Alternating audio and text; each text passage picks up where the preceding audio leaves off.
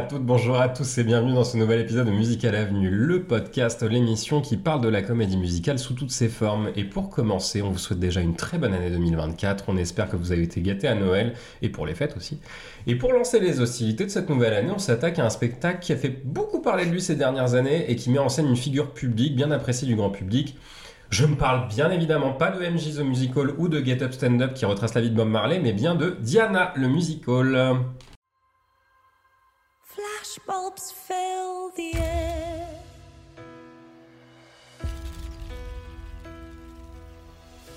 Frenzy fills the night. A lonely girl swirl, lost in blinding light. Hello, I'm Diana.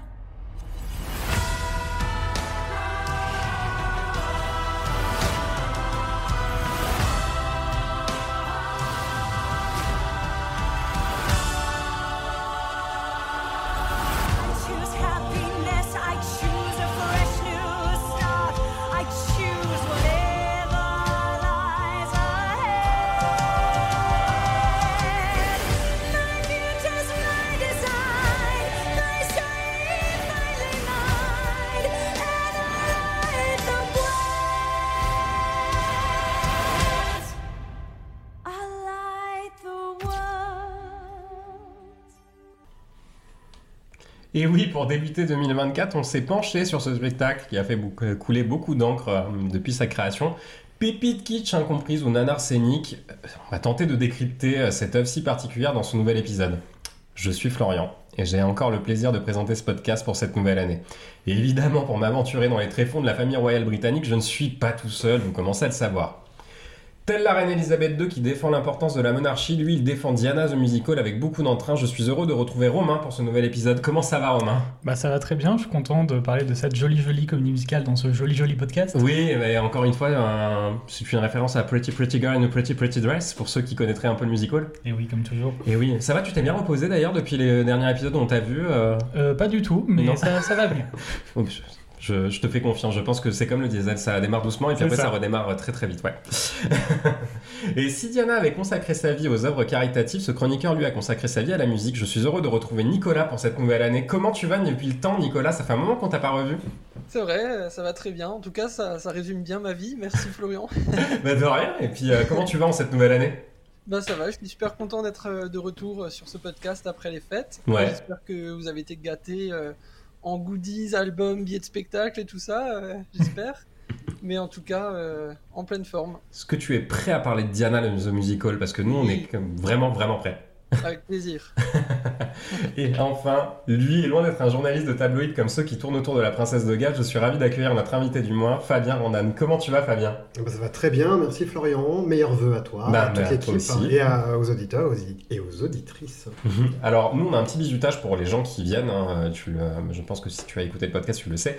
Mais on demande toujours une petite présentation rapide de notre invité ou euh, du mois. Donc, est-ce que tu pourrais te présenter pour les auditeurs ou les auditrices qui ne te connaîtraient pas? Eh bien, bah, c'est normal, hein, si vous ne me connaissez pas déjà, ne, paniquez pas. Je suis journaliste, euh, donc effectivement à la rubrique culture, télé, médias, euh, entertainment de 20 minutes, euh, à 20 minutes. Et voilà, je, m'occupe aussi à pas mal de couvrir l'Eurovision. Ça, c'est une de mes grosses séquences de l'année et qui fait un petit peu ma différenciation euh, en tant que journaliste. Euh, voilà, et puis euh, que dire de plus?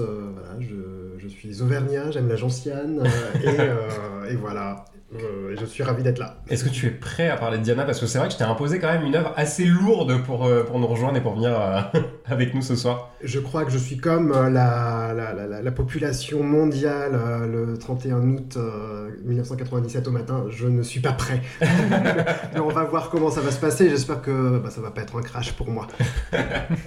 Merci pour la présentation. On est très content que tu sois là, en tout cas, pour nous rejoindre ce soir. Et puis, bah voilà, maintenant que les présentations sont faites, on va pouvoir se pencher sur l'œuvre qui nous intéresse ce soir. Est-ce que vous êtes prêts, les garçons? Prêt Ouais. Ah oui. Voilà, Diana the Musical, c'est, ça a eu sa première représentation le 19 février 2019 à la Jolla Playhouse à Los Angeles sur une musique de David Bryan, des paroles évidemment de David Bryan et de Joe Di Pietro, un livret de Joe Di Pietro, des chorégraphies de Kelly Devine, une mise en scène de Christopher Ashley et au casting, on pouvait retrouver Gina DeHall en Diana, Roe Hartrumpf en Prince Charles, Erin Davy en Camilla Parker Bowles et Judy Kay en Reine Elisabeth II. Et pour rappel, ce spectacle n'a eu que 33 représentations et 16 avant-premières à Broadway, c'est pas beaucoup. Et autour de cette table, pour commencer, euh, qu'est-ce que vous en avez pensé de cette comédie musicale Diana qui est un peu euh, un ovni dans le monde de la comédie musicale depuis, euh, depuis quelques années Et je vais commencer par notre invité Fabien. Qu'est-ce que tu as pensé de, cette captation euh, de la comédie musicale Diana? Alors, je précise que je suis euh, plutôt un béotien en matière de, comédie musicale. hein. Je, je ne connais pas tout sur le bout des doigts, donc voilà, c'est un avis moins de journaliste que de spectateur, peut-être occasionnel, que je vais donner. Ce que j'ai pensé euh, de cette comédie musicale, déjà, c'est une captation que j'ai vue, hein, celle qui est disponible sur Netflix. Donc, il n'y a pas euh, forcément les sensations comme quand on est euh, en scène, et puis dans la captation, il y a quelque chose de cinématographique, et donc notamment des moments où on va sur la scène et on, voit des choses qu'on ne verrait pas en tant que spectateur. Donc ça, ça m'a un petit peu perturbé, mais je pense que c'est pas le plus gros problème de, cette comédie musicale. En fait, moi j'ai eu un problème avec le ton. Euh, voilà, je sais pas si c'est sérieux, si c'est second degré, euh, ça tangue euh, sans cesse. Et euh, on entend parfois dire que The Crown ne rend pas forcément hommage, ou en tout cas peut agacer la famille royale britannique en les dépeignant sous un mauvais jour. Euh, là, j'ai vraiment l'impression que dans le, le musical Diana, c'est la, famille royale, c'est des, des marionnettes, quoi. Enfin, c'est, les guignols de l'info, euh, mais avec des, personnages, euh, enfin avec des acteurs hein, et des actrices. Et il y a quelque chose qui, oui, qui pour moi ne- n'est pas cohérent dans, la proposition. Ok. De toute façon, on aura l'occasion de, de, de disserter dessus un peu plus tard, mais c'est déjà hyper intéressant comme avis. Nicolas, qu'est-ce que tu en penses, toi, de Diana? Alors, qu'est-ce que j'en pense? Bon, j'ai pas eu l'opportunité d'y assister en vrai, ça c'est sûr. J'ai regardé la captation Netflix et je l'ai regardé plusieurs fois. Je crois quatre fois, si je me trompe pas. Donc, déjà, pour que je regarde une, euh, une captation de comédie musicale quatre fois, vous vous doutez bien que j'ai plutôt aimé. Euh, j'ai écouté pas mal l'album aussi, euh, régulièrement, sur la route ou en travaillant. Je trouve que ça s'écoute bien.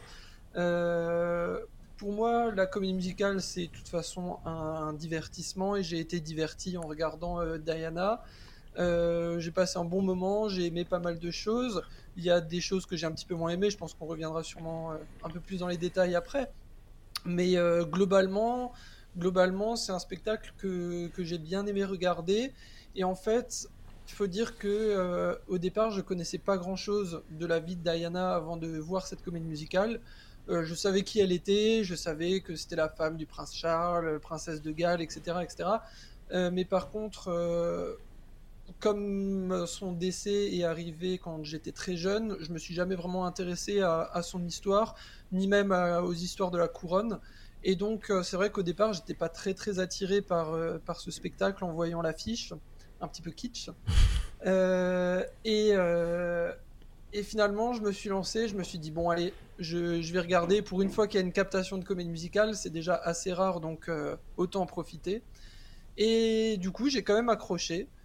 Et euh, donc voilà, c'est disons que en fait, ça a été un peu une porte d'entrée pour moi à l'univers de la couronne parce que ça m'a donné envie d'en savoir plus sur euh, qui était Diana et qui était aussi euh, le prince Charles et puis euh, et puis c'est aussi comme ça que j'ai enfin regardé The Crown que tout le monde m'avait conseillé. Euh, donc c'est voilà, c'était une porte d'entrée pour moi sur euh, sur cet univers et je pense que c'est peut-être pour ça que j'ai aimé, c'est parce que je ne connaissais rien à la vraie histoire et du coup je pouvais pas trop comparer non plus avec euh, avec la réalité et ça a peut-être joué sur le côté sur le fait que j'aime cette cette comédie musicale. Ok. Et on va terminer avec euh, Romain, je sais qu'il m'a tanné pour faire cet épisode, vraiment. Depuis le début où on a lancé ce podcast, il m'a tanné. Enfin, tu l'as ton épisode sur euh, Diana. Oui, enfin. Euh, bon, je vais faire assez rapidement vu qu'on va s'é- s'épancher sur le reste plus tard. Enfin, Diana, c'est un peu mon petit plaisir coupable en termes de comédie musicale. Je sais qu'objectivement, c'est pas bon, mais je, je kiffe trop. Enfin, c'est vraiment un truc que je regarde avec beaucoup de plaisir, qui me fait énormément rire. Après, euh, reste à savoir si c'était les intentions des auteurs ou pas de faire une pièce comique, ça je ne sais pas. Après, je trouve euh, Diana mieux que Memphis, euh, des mêmes auteurs, qui a eu Mm. beaucoup plus de succès pour le coup et euh, dans le- devant lequel je m'étais pas mal ennuyé. Donc non, non, enfin, vraiment tout ce que les gens qui ne connaissent pas les comédies musicales s'attendent à voir dans une comédie musicale et... et tout ce que les gens qui n'aiment pas les comédies musicales veulent voir. Non, mais je- oui, moi, il faut aussi que je donne mon avis parce que du coup, tu m'en as, as tellement parlé parce que voilà, c'était un peu ton. Le truc sur lequel tu as insisté pour que je vois. On en... Il y a un running gag dessus chez Musical Avenue, sur Diana. Enfin, c'est vraiment un truc euh, dont on parle assez régulièrement. Et je, je l'ai enfin regardé parce que j'avais essayé de le, de le regarder à sa sortie, parce que c'était sorti, je crois, en 2021, il me semble, Ouais, la c'est capta. J'avais essayé de le regarder parce que pour moi, c'est vrai que, comme disait Nicolas, une captation euh, de comédie musicale, c'est tellement rare pour. euh, Enfin, qu'il faut souligner quand ça sort et que moi, je voulais absolument voir ce truc. Et mon Dieu. Et en fait, la première fois, j'ai arrêté au bout de 15 minutes, je crois, euh, au moment où ils vont à l'opéra. Vraiment, euh, je me suis arrêté là parce que je me suis dit non, je vais pas tenir sur deux heures, c'est pas possible. Et donc là, pour les- le bien de cet épisode, évidemment, je pouvais ne pas ne pas le voir en entier. Et mon cerveau a littéralement coulé dans. Ben voilà, c'était, euh, j'ai trouvé ça, mais d'une. J'arrive pas à résumer ce que j'ai ressenti. En fait, je l'ai pris tellement au sérieux au début, sur les 20 premières minutes, comme je l'ai fait la première fois, qu'au bout d'un moment, je me suis dit, tu sais quoi, pose ton cerveau. Vraiment, là, c'est nécessaire pour apprécier le truc. Et en le prenant au 36e degré, ça peut passer. Ça passe, mais ça reste pas bon pour autant. Et Il y a plein de problèmes, il y a plein de trucs, mais en fait, à la fin, je riais tellement c'était kitsch à mort. Et j'ai l'impression que toute l'équipe créative y croyait. Vraiment, c'était un truc, parce que Gina De Hall, elle est, à, elle est à fond dans son rôle, elle le fait très bien et tout, elle a vraiment la bonne tête pour jouer Diana, mais oh, mon dieu, mais c'est, on lui donne rien à défendre, quoi. C'est, catastrophique. Et vraiment, il y a un truc que je, je peux pas, c'est le livret, les paroles. Moi, j'ai trouvé ça, mais d'une. Ça rendait pas hommage au, truc. Et effectivement, comme disait Nicolas, moi, j'ai. C'est tout l'inverse de toi. Moi, je connaissais déjà plein de trucs sur la famille royale. J'adore The Crown, j'adore tout ce qui touche à la famille royale. Mhm. Mais là, vraiment, je me suis dit, mais ça, c'est le crachat ultime sur leur gueule, quoi. Enfin, donc, euh, et ouais, ouais, non, je, vraiment, je suis pas un grand fan. Maintenant, je l'ai vu, je suis content de l'avoir vu, mais je le reverrai pas avec beaucoup de plaisir, quoi. Donc, euh, Oh. non, mais tu vois, c'est vraiment le truc où euh, Diana, c'est une personnalité, je trouve, qui est hyper intéressante sur plein d'aspects.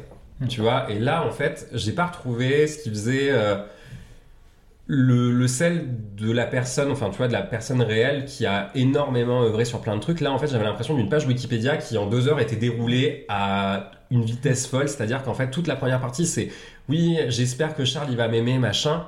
Et la deuxième partie, c'est la revanche. Tu vois, c'est vraiment très, très, très codifié. Mhm. Et pour le coup, j'aime.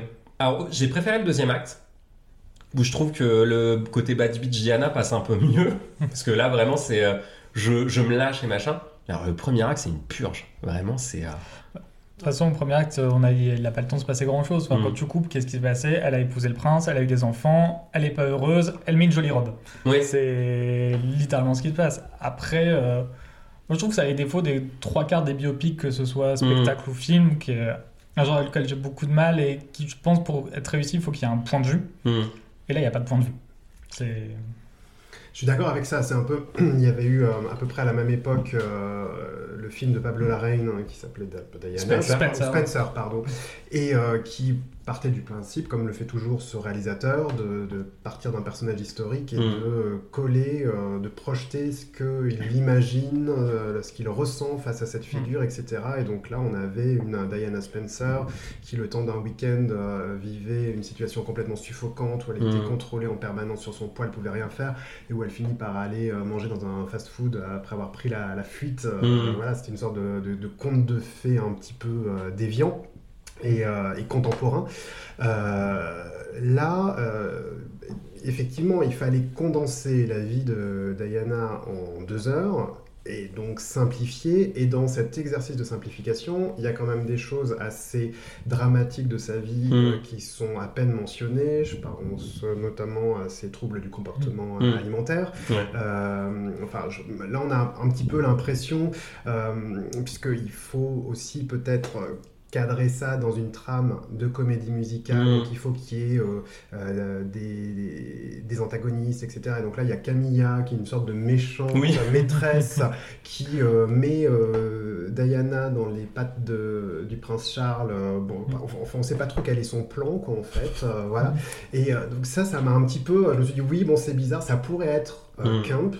Et en, en fait, le truc, c'est qu'il y a trop de différences, de, de variations, d'intentions, de, niveaux, et, et puis même, effectivement, les intentions, je ne les cerne pas dans, Mm. euh, au cours des deux heures. Non, mais c'est ça. Mais surtout, moi, je, je- tu vois, t'as soulevé un truc aussi avec le personnage de Camilla. Au début, quand j'ai vu le truc, elle, elle pousse Diana dans les. Enfin, elle- même Charles, en fait, parce qu'il y a vraiment un côté manipulation que tu retrouves quasiment plus après. Parce qu'en fait, tout est annulé, j'ai l'impression, dans ce truc. C'est-à-dire que les personnages font quelque chose qui a annulé la, chanson d'après. Donc, tout est prétexte à faire une chanson peu mémorable, je trouve, parce que moi, je suis désolé, mais le, le cast recording ne me reste pas du tout en tête. Euh, Oui, je, je sais que t'es pas. Non, mais je sais que vous allez pas être d'accord avec moi parce que c'est bien parce que tu vois, on a deux visions. On en a deux qui ont bien aimé et deux qui ont moyen aimé. Mais, euh, mais non, je sais pas. Moi, je trouve qu'il y a un vrai problème sur la musique que je trouve pas mémorable pour un sou. Et moi, il y a un truc qui me gêne où tout, tout, tout va être euh, bon pour faire une chanson qui des fois n'est pas intéressante, vraiment. Moi, je pars du. Enfin, par exemple, je prends un exemple qui m'a choqué, mais vraiment, la chanson de la Revenge Dress. Mm. On l'attend, ce truc, parce que c'est vraiment un des, éléments, enfin, un des événements pivots de la vie de Diana. On le sait que ça va arriver, que ce truc, c'est l'histoire de, Di- de Diana, pas de souci. Et ben, une chanson de 3 minutes pour voir la robe, littéralement 3 secondes, ça m'a bien cassé les couilles, vraiment. Donc, je- mais voilà, il y a plein de bonnes idées, et en fait, je me dis, c'est tout un potentiel gâché sur plein de choses. Et comme disait Fabien, ils, ils savent pas sur quel pied danser, et c'est ça, je trouve, qui est le plus gênant dans ce, dans ce spectacle, c'est qu'on sait vraiment pas euh, où ça se situe et où est le curseur euh, sur euh, dramatique. Enfin, c'est même Romain le disait, dramaturgie et euh, comédie, quoi. Moi, je trouve que les, les chansons sont. En fait, à la, à la première écoute, la première fois que j'ai regardé le spectacle, c'est vrai que bon, c'est assez générique, ça je l'admets. Euh, en fait, toutes les chansons pourraient être, pourraient être placées musicalement à un autre endroit ou dans un autre spectacle même, hein, dans Pretty Woman ou dans d'autres choses, Mhm. ça, marcherait, ça marcherait aussi. Ça, c'est vrai. Euh, par contre, je dirais qu'à force de l'écouter, en, en écoutant euh, deux, trois fois l'album, au bout d'un moment, j'ai quand même trouvé, je sais pas, euh, il y a un truc dans la musique qui fait que finalement, ça, ça reste quand même en tête. Et il y a un... Enfin, surtout certaines chansons, hein, plus que d'autres. Mais on voit que le compositeur euh, qui jouait dans... C'est dans quoi? Dans Journey, je crois, dans le groupe? Ah, ah, putain, oui C'était pas Bon Jovi, un truc comme Bon Jovi, ouais. Ouais. Ah, ou Bon Jovi, peut-être. ouais. Mm. Dans Bon Jovi, euh, on voit que bon, c'est vrai que il l'a écrit euh, comme il écrit des, des chansons euh, rock, euh, pop rock de- d'un groupe de musique. Et, euh, et donc, euh, ça pourrait ne, ça pourrait passer partout. Mais après, je trouve que c'est quand même, euh, c'est quand même agréable à écouter. Et même si c'est parfois très simple, euh, finalement, ça me dérangeait pas le fait que certaines chansons se limitent à trois ou quatre accords. euh, c'est vraiment du rock un peu basique, on va dire.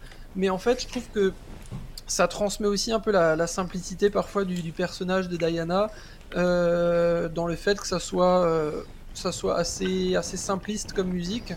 Et je trouve pas ça dérangeant. Et moi, je trouve qu'il y a des choses qui restent quand même assez en tête, finalement.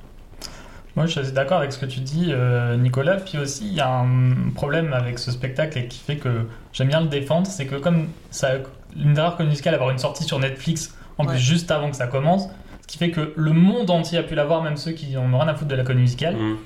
Et du coup, ça a cristallisé énormément de reproches, mais qui sont valables pour les trois quarts des créations des années 2000-2010. Mhm. Enfin, en termes de. Enfin, ça, ça fait un petit moment qu'il n'y a pas eu de. Enfin, il y en a une de temps en temps de partitions un peu remarquables à Broadway, comme les Addiston, euh, Hamilton. Hamilton, Great Comet, les choses comme Ouais. ça. Mais euh, les trois quarts du temps, c'est un peu de la soupe euh, pop rock, euh, Ouais, c'est un peu théâtrale. Et euh, du coup, à ce niveau-là, Diana est loin d'être pire que des choses comme euh, Pretty Woman, Ghost ou même euh, Mean Girls et Beetlejuice qui ont Mm. beaucoup plus de succès. Ouais, mais tu vois, le, truc, c'est que moi, il y a toujours une chanson qui va ressortir du cast recording des comédies musicales que tu cites, même les plus, tu vois, Mean Girls ou Beetlejuice. Je trouve qu'il va toujours y avoir une ou deux chansons qui vont ressortir et tu vas avoir envie de redonner. Là, Di- Diana, je n'y a rien qui me qui m'est resté Ouais. en tête. Enfin, je te dis vraiment, même si peut-être la chanson euh, euh, This is how you people dance, non, je Oui, sais euh, où ils sont à l'opéra, oui, tu vois, euh, dont je parlais tout à l'heure, avec le vieux, avec le violoncelliste, mais cette scène, pareil, tu Mm. vois, est surréaliste où d'un seul coup, en fait, tu comprends pas trop l'intention. En fait, tu sens que, enfin, c'est hyper appuyé le fait que Diana soit une fille euh, qui soit pas du tout de leur royauté. Enfin, tu vois, de la noblesse Mhm. ou quoi que ce soit. Donc du coup, elle a des, enfin cette chanson dit oui, j'aimerais bien que euh, machin, on aille voir Prince ou euh, Elton John. Enfin, elle compare euh, Charles à Elton John. Ouais.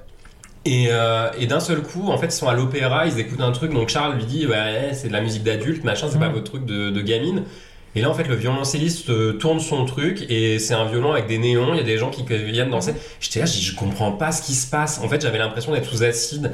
Enfin, c'est et tu comprends pas le, le truc. Et vraiment, tu vois, cette chanson, j'étais là, je dis, je pense que ça cristallise vraiment tout le problème de cette comédie musicale, c'est qu'elle sait pas sur quel pied danser. C'est ce que je disais tout à l'heure. Ouais, ouais, ce que j'attends en fait, je crois, d'un projet, d'un film ou de quelque chose sur Diana, c'est qu'il y ait quand même quelque chose une- qui soit lié à une forme d'élégance Mhm. euh, ou de, euh, de- je sais pas, pas forcément de sobriété, mais euh, voilà, c'est la famille royale. Je suis pas euh, un, un grand fan des têtes couronnées, etc. euh, Mais voilà, il y a une dimension, on va dire, de de respect euh, ou de, de stature quoi, Mhm. qui me semble importante à avoir. Et là, en fait, je me suis- j'ai eu l'impression par moment de voir un sketch du Saturday Night Live, un petit peu dans le côté pastiche, parce qu'aussi il y a tous ces gros plans, les, les perruques, Oui. euh, et on roule des yeux, et on en fait des caisses, et bah forcément, euh, quand on est dans un théâtre et qu'une personne en fait des caisses sur scène, bon bah c'est bien pour le public qui est sur place et qui peut voir la projection, etc.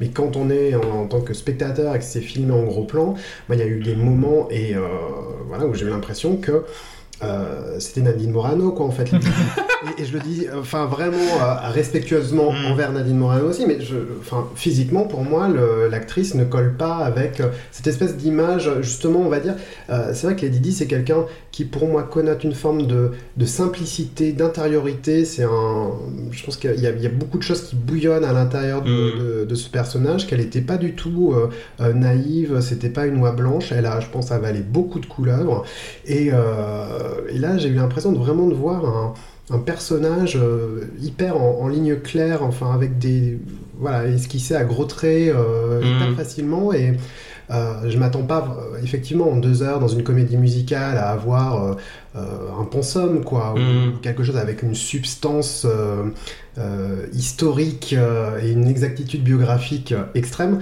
mais euh, là j'ai eu l'impression d'avoir même pas le strict minimum en fait Mhm. c'est un peu ça moi mon, mon problème aussi Bah, j'ai pas l'impression que ça a une volonté, tu vois, de, de respect pur et dur de la famille royale, parce que vraiment, j'ai enfin, ce qu'on se dit depuis tout à l'heure, c'est qu'il y a vraiment pas de, de ligne directrice dans le spectacle. Et euh, pour le coup, je suis pas d'accord avec toi, je trouve que euh, Gina De Hall, elle s'en sort plutôt bien avec ce qu'on a à lui donner. Parce que mine de rien, je pense que tu sens que les acteurs du, du spectacle ont envie de défendre leur personnage, même si c'est très compliqué. Je pense notamment à ce pauvre acteur, je sais plus qui c'est qui fait. euh, merde, le. Cavalier Oui, Le- voilà, le- celui, Ah celui- oui, ouais. parce que voilà, le, le deuxième acte commence déjà avec Barbara Cartland. Alors je ne comprends pas cette fascination pour Barbara Cartland dans ce spectacle, qui est Parce que c'est la belle-mère par alliance. non la, la belle grand-mère par la belle alliance. grand-mère, ouais, de, De Diana. Diana. Et du coup, il y a une fascination au premier acte où elle dit euh, Ah, j'ai toujours rêvé euh, grâce à ces romans, parce que Barbara Cartland, c'est, ça reste une auteure de romans à l'eau de rose qui a été très connue effectivement euh,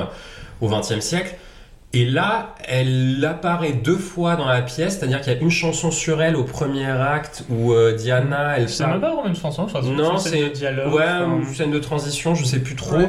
Donc le personnage apparaît et l'ouverture du deuxième acte se fait avec une chanson de Barbara Cartland qui Mm. présente James Hewitt. ouais, James- Voilà. Ouais. Et, et là, et tu vois le gars arriver donc sur un cheval d'arçon, torse-poil, parce qu'il est cavalier, et tu as toute une succession de métaphores sexuelles sur l'équitation, et j'étais là en mode, mais qu'est-ce que je suis en train de regarder, quoi?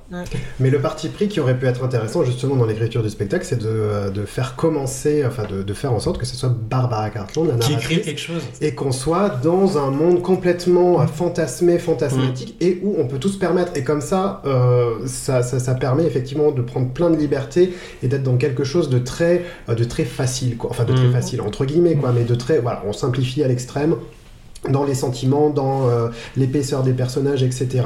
Euh, là, ça commence par euh, Diana, quelque chose de très, très sobre, très déjà une certaine intensité, enfin ou en tout cas quelque chose qui se veut quand même intense. Voilà, c'est Dia- Diana. Vous venez voir mon spectacle, vous venez voir ma vie, vous savez comment ça va se terminer. eh Ben je vais, je vais vous emporter pendant deux heures, etc. C'est ça le parti pris de départ.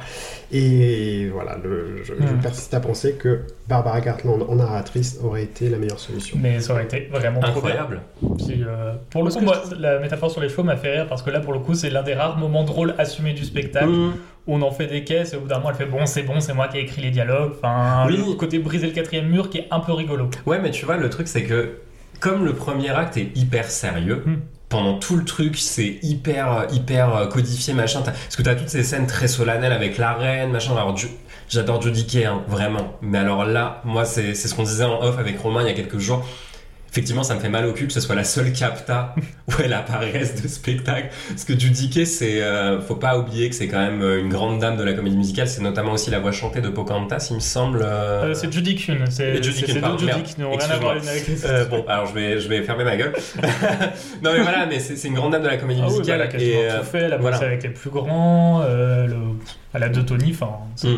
Donc voilà, et de la voir dans ce rôle-là qui n'a rien à défendre, parce que je suis désolé, mais pour moi, la reine d'Angleterre, dans ce spectacle, elle ne sert à rien à part faire des leçons de morale et limite à devenir la meilleure pote de Diana à la fin. Parce que vraiment, moi, la scène d'interaction, alors qu'on savait, on sait pertinemment de ce qui a été dit qu'elles pouvaient pas se blairer toutes les deux.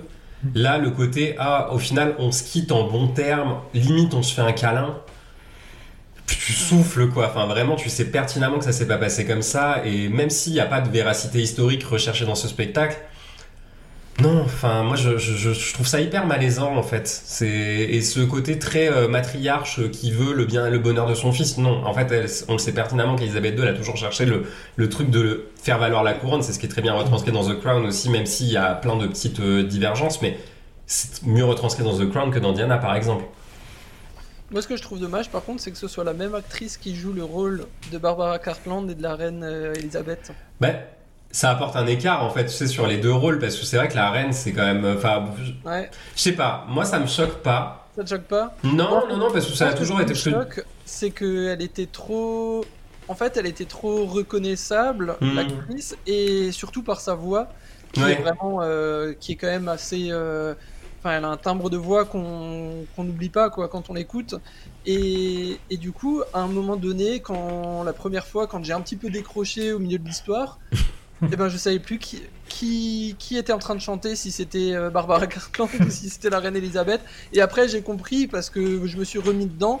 Et, euh, et en le revoyant après, ok, mais je sais pas, j'ai trouvé ça un peu dommage que que ça soit elle qui interprète les deux rôles. Euh, j'ai- un- pour moi, c'est un, un point négatif, tu vois, de, de cette captation. Je sais pas ce qui me choque le plus, parce que tu vois, des acteurs qui font un double rôle, ça arrive. euh, Je pense Ouais. à- au rôle de Peggy dans Hamilton, euh, où euh, enfin l'actrice qui joue Peggy fait après Maria Reynolds, donc la maîtresse d'Hamilton. Donc ça Ouais. me dérange pas, tu vois, ce genre de truc de double rôle où euh, effectivement il y a tellement peu à défendre sur un rôle que tu files le rôle, enfin un autre rôle à la personne, quoi. Après, c'est vrai que généralement, les doubles rôles, notamment dans Hamilton, euh, ils sont pas à passer de l'un à l'autre Oui. euh, tout le temps. C'est, on joue un rôle dans le premier, un rôle dans Oui, le deuxième oui, acte. Et là, c'est vrai Ouais. qu'il y a un peu le côté, elle switch de temps en temps. Mais ce qui aurait pu être drôle, si Barbara Cartland était la narratrice, qu'elle s'imagine en reine d'Angleterre. Mm. Ça aurait pu être drôle. Oui, c'est vrai que là pour le coup, effectivement. Ce Mais- serait une piste à leur proposer si jamais ils refont le truc. Mais, Mais le truc en fait, c'est que j'ai l'impression, tu sais, il y a un petit culte qui s'est créé autour de ce spectacle Mm. parce que là récemment, il y a eu un concert euh, qui Ouais. s'est fait à Londres Mm. euh, de- du spectacle. Alors en plus, pour le coup. Londres, qui est quand même le, le berceau de, enfin, de- de toute l'histoire, et là, du coup, j'ai l'impression que les Londoniens ont quand même répondu assez présents sur le, le truc. Donc, Ouais. j'ai- du mal à imaginer, tu vois, que les Londoniens apprécient ce genre de, de divergence euh, historique par, enfin, ou de ce spe- de spectacle comme ça, quoi. Après, c'était un concert One Night Only. Je, je pense pas Mhm. que ce soit viable de faire Diana the Musical euh, en Angleterre euh, sur une exploitation commerciale parce que ça reste quand même un truc hyper américain sur un sujet Mhm. hyper anglais. Donc, d'où les maladresses et tout. et- c'est pas des malades, par ça contre, se. j'ai lu des retours assez négatifs de ce concert. Ah, Pas, pas par rapport euh, au spectacle qu'on connaît, mais par rapport euh, au travail qui a été fait. Apparemment, euh, les gens euh, disaient sur les, les reviews que j'ai lues que c'était un petit peu à l'arrache, dans le sens où les lumières n'étaient pas du tout travaillées et euh, parfois n'éclairaient carrément pas le- les comédiens qui chantent. Euh, le son était très mauvais aussi, Mm. des mauvais équilibres, etc. Et donc, euh, au final, apparemment, euh, c'était pas. euh, C'était pas terrible, terrible en termes de qualité de production. quoi. après, désolé, mais le spectacle en lui-même, euh, moi, j'ai pas trouvé la mise en scène transcendante hein, sur la capta. Non. Enfin, moi, la lumière, euh, je me suis dit, faut pas être épileptique, quoi. Enfin, il y a des moments où elle est. Flashs. qu'elle- Ouais, voilà, exactement. Tout le côté paparazzi D'ailleurs, parlons-en, mais moi je suis désolé, les paroles, mais putain. Ah, ça, les paroles, c'est Non, mais c'est- les paroles, les paroles, c'est le gros point négatif. Ah non, mais c'est pas un gros point négatif, c'est une catastrophe industrielle. Enfin, moi je- j'en ai noté quelques-unes, mais là, le. Enfin, je pense que c'est le truc dont on plaisante le plus avec Romain, mais le Better than a Guinness, Better than a Wank. Ah, pour traduire pour les gens non anglophones, c'est ça dit mieux qu'une Guinness, mieux qu'une branlette. Hein. Voilà, c'est. En parlant de quoi à ce moment-là? Ah, En, bah, en parlant. Attends, c'était quoi C'est quand ils disent euh, que ils sont, ça les excite en fait de Ah oui, voilà, chasser de- le de scoop, la chasser. photo et que c'est mieux qu'une branlette en gros. C'est ça. Ah. Non mais enfin, j'ai trouvé ça hyper mal. Et en fait, il y a plein de paroles comme ça, tu sais, qui sont hyper mal foutues. Et notamment, moi, il y a un truc qui m'a gêné, mais au plus haut point.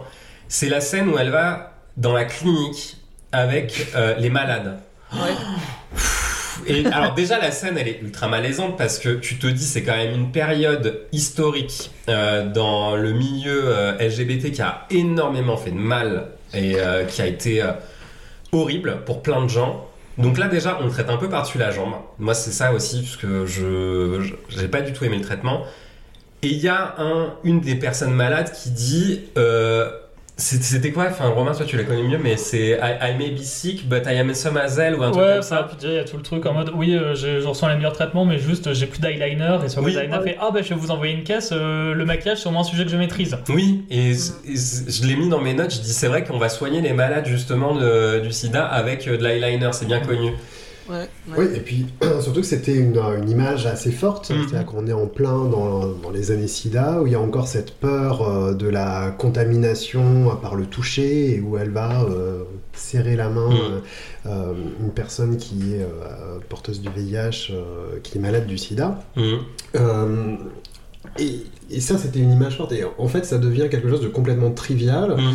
où euh, bah, tout, tout l'aspect tragique euh, contrebalancé par un pied de nez sur l'eyeliner en Mm. plus avec euh, bon ben voilà enfin c'est-à-dire que c'est effectivement l'une des, des séquences qui est là pour le coup complètement à côté de la plaque et euh, pour revenir sur euh, les journalistes qui chassent le scoop, etc., enfin les paparazzi, euh, le choix vestimentaire de leur mettre un chapeau à la Borsalino, l'impair, etc., quelque chose de très années 30, Mais c'est cliché. alors que bon bah les paparazzi, voilà, c'est jean t-shirt et puis bon après c'est sûr que dans le, on va dire le- la, la cohérence esthétique du spectacle, ça aurait Mm. peut-être dénoté, euh, etc. Mais quoique pourquoi pas, pas en faire une espèce de horde un petit peu euh, euh, agressive Mm. euh, et, et jouer là-dessus. Après, justement, moi, c'est ce que j'aimais dans la mise en scène, le côté vraiment très cliché, c'est qu'en fait, comme on a un livret très problématique, des paroles très problématiques et une partition qui est pas non plus exceptionnelle au point de camoufler tout ça, j'aime bien une mise en scène qui va à fond dans le kitsch et qui assume en fait Mm. que c'est pas un bon spectacle et on y va, on y va, on y va, tous les clichés y vont. Enfin, c'est pour Mm. ça que je disais tout à l'heure, c'est un peu tout ce qu'on attend de voir dans une comédie musicale, c'est l'héroïne, elle l'a tout le temps, elle belte 46 chansons, elle change de tenue 56 Ah, putain, fois, oui. elle, euh, sur des talons de 5 cm.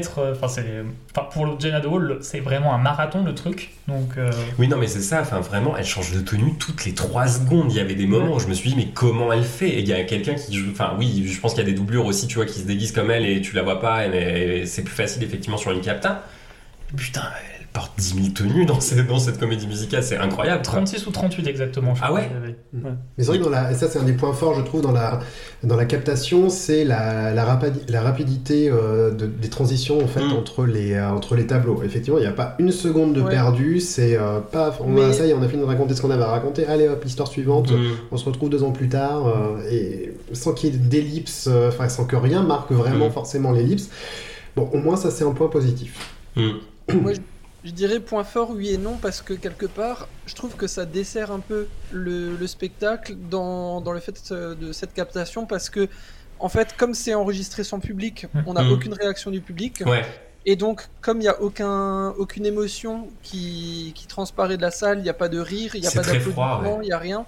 Et du coup, ben, le fait que ça enchaîne parfois très vite, je trouve que ça laisse pas le temps de, de digérer euh, ce qu'on vient de voir et même l'humour de, de la scène qui vient de passer. Parce que comme il n'y a, y a- il y a aucune réaction, il n'y a pas de rire et d'applaudissements, et d'un coup, paf, ça repasse sur une scène hyper sérieuse Mm. et ben ça va un petit peu trop vite, je dirais. Et ça, peut-être que ça a aussi joué sur euh, l'avis euh, négatif de, de- des gens sur cette captation. Pour ceux qui, qui n'ont pas l'habitude d'aller au théâtre musical, etc., c'est que bah, finalement, ouais, euh, on prend tout euh, comme un film. Et, et ça manque un peu d'humanité quoi. Oui, bah, c'est vrai que là, ça me fait penser à quelque chose, c'est que peut-être ce qui semblait naturel ou Mm. pas, pas dérangeant au moment où la captation est enregistrée, donc c'est été euh, C'était en 2021. deux- non, ouais, c'était en 2000, euh, un peu avant que le spectacle arrive en 2020, euh, 2021 à Broadway. Elle est sortie en octobre 2021, le spectacle a commencé un mois plus tard, et ils ont tout tourné ça ouais, pendant l'été. ouais. Pendant l'été, ouais. Donc je pense qu'il y avait encore, c'est vrai qu'en 2020, maintenant c'était il y a 4 ans Mhm. bientôt, il y avait quelque chose euh, avec tout ce qui est confinement, euh, les, les Mhm. spectacles euh, qui n'ont pas lieu, qui doivent être annulés, etc. Une envie de retrouver les salles, une envie de retrouver le spectacle vivant. Il y, avait quelque chose dans l'air qui fait que bah, il y avait une sorte de satisfaction à voir ben, simplement des gens sur scène Mhm. et, et comme on a pu voir bah, à la télévision, dans, dans des spectacles ou même euh, voilà, les gens étaient contents de voir euh, Camille Combal présenter Qui veut gagner 10 millions dans son salon, euh, ce qui était quelque chose voilà, qui est contraire à la dramaturgie de l'émission.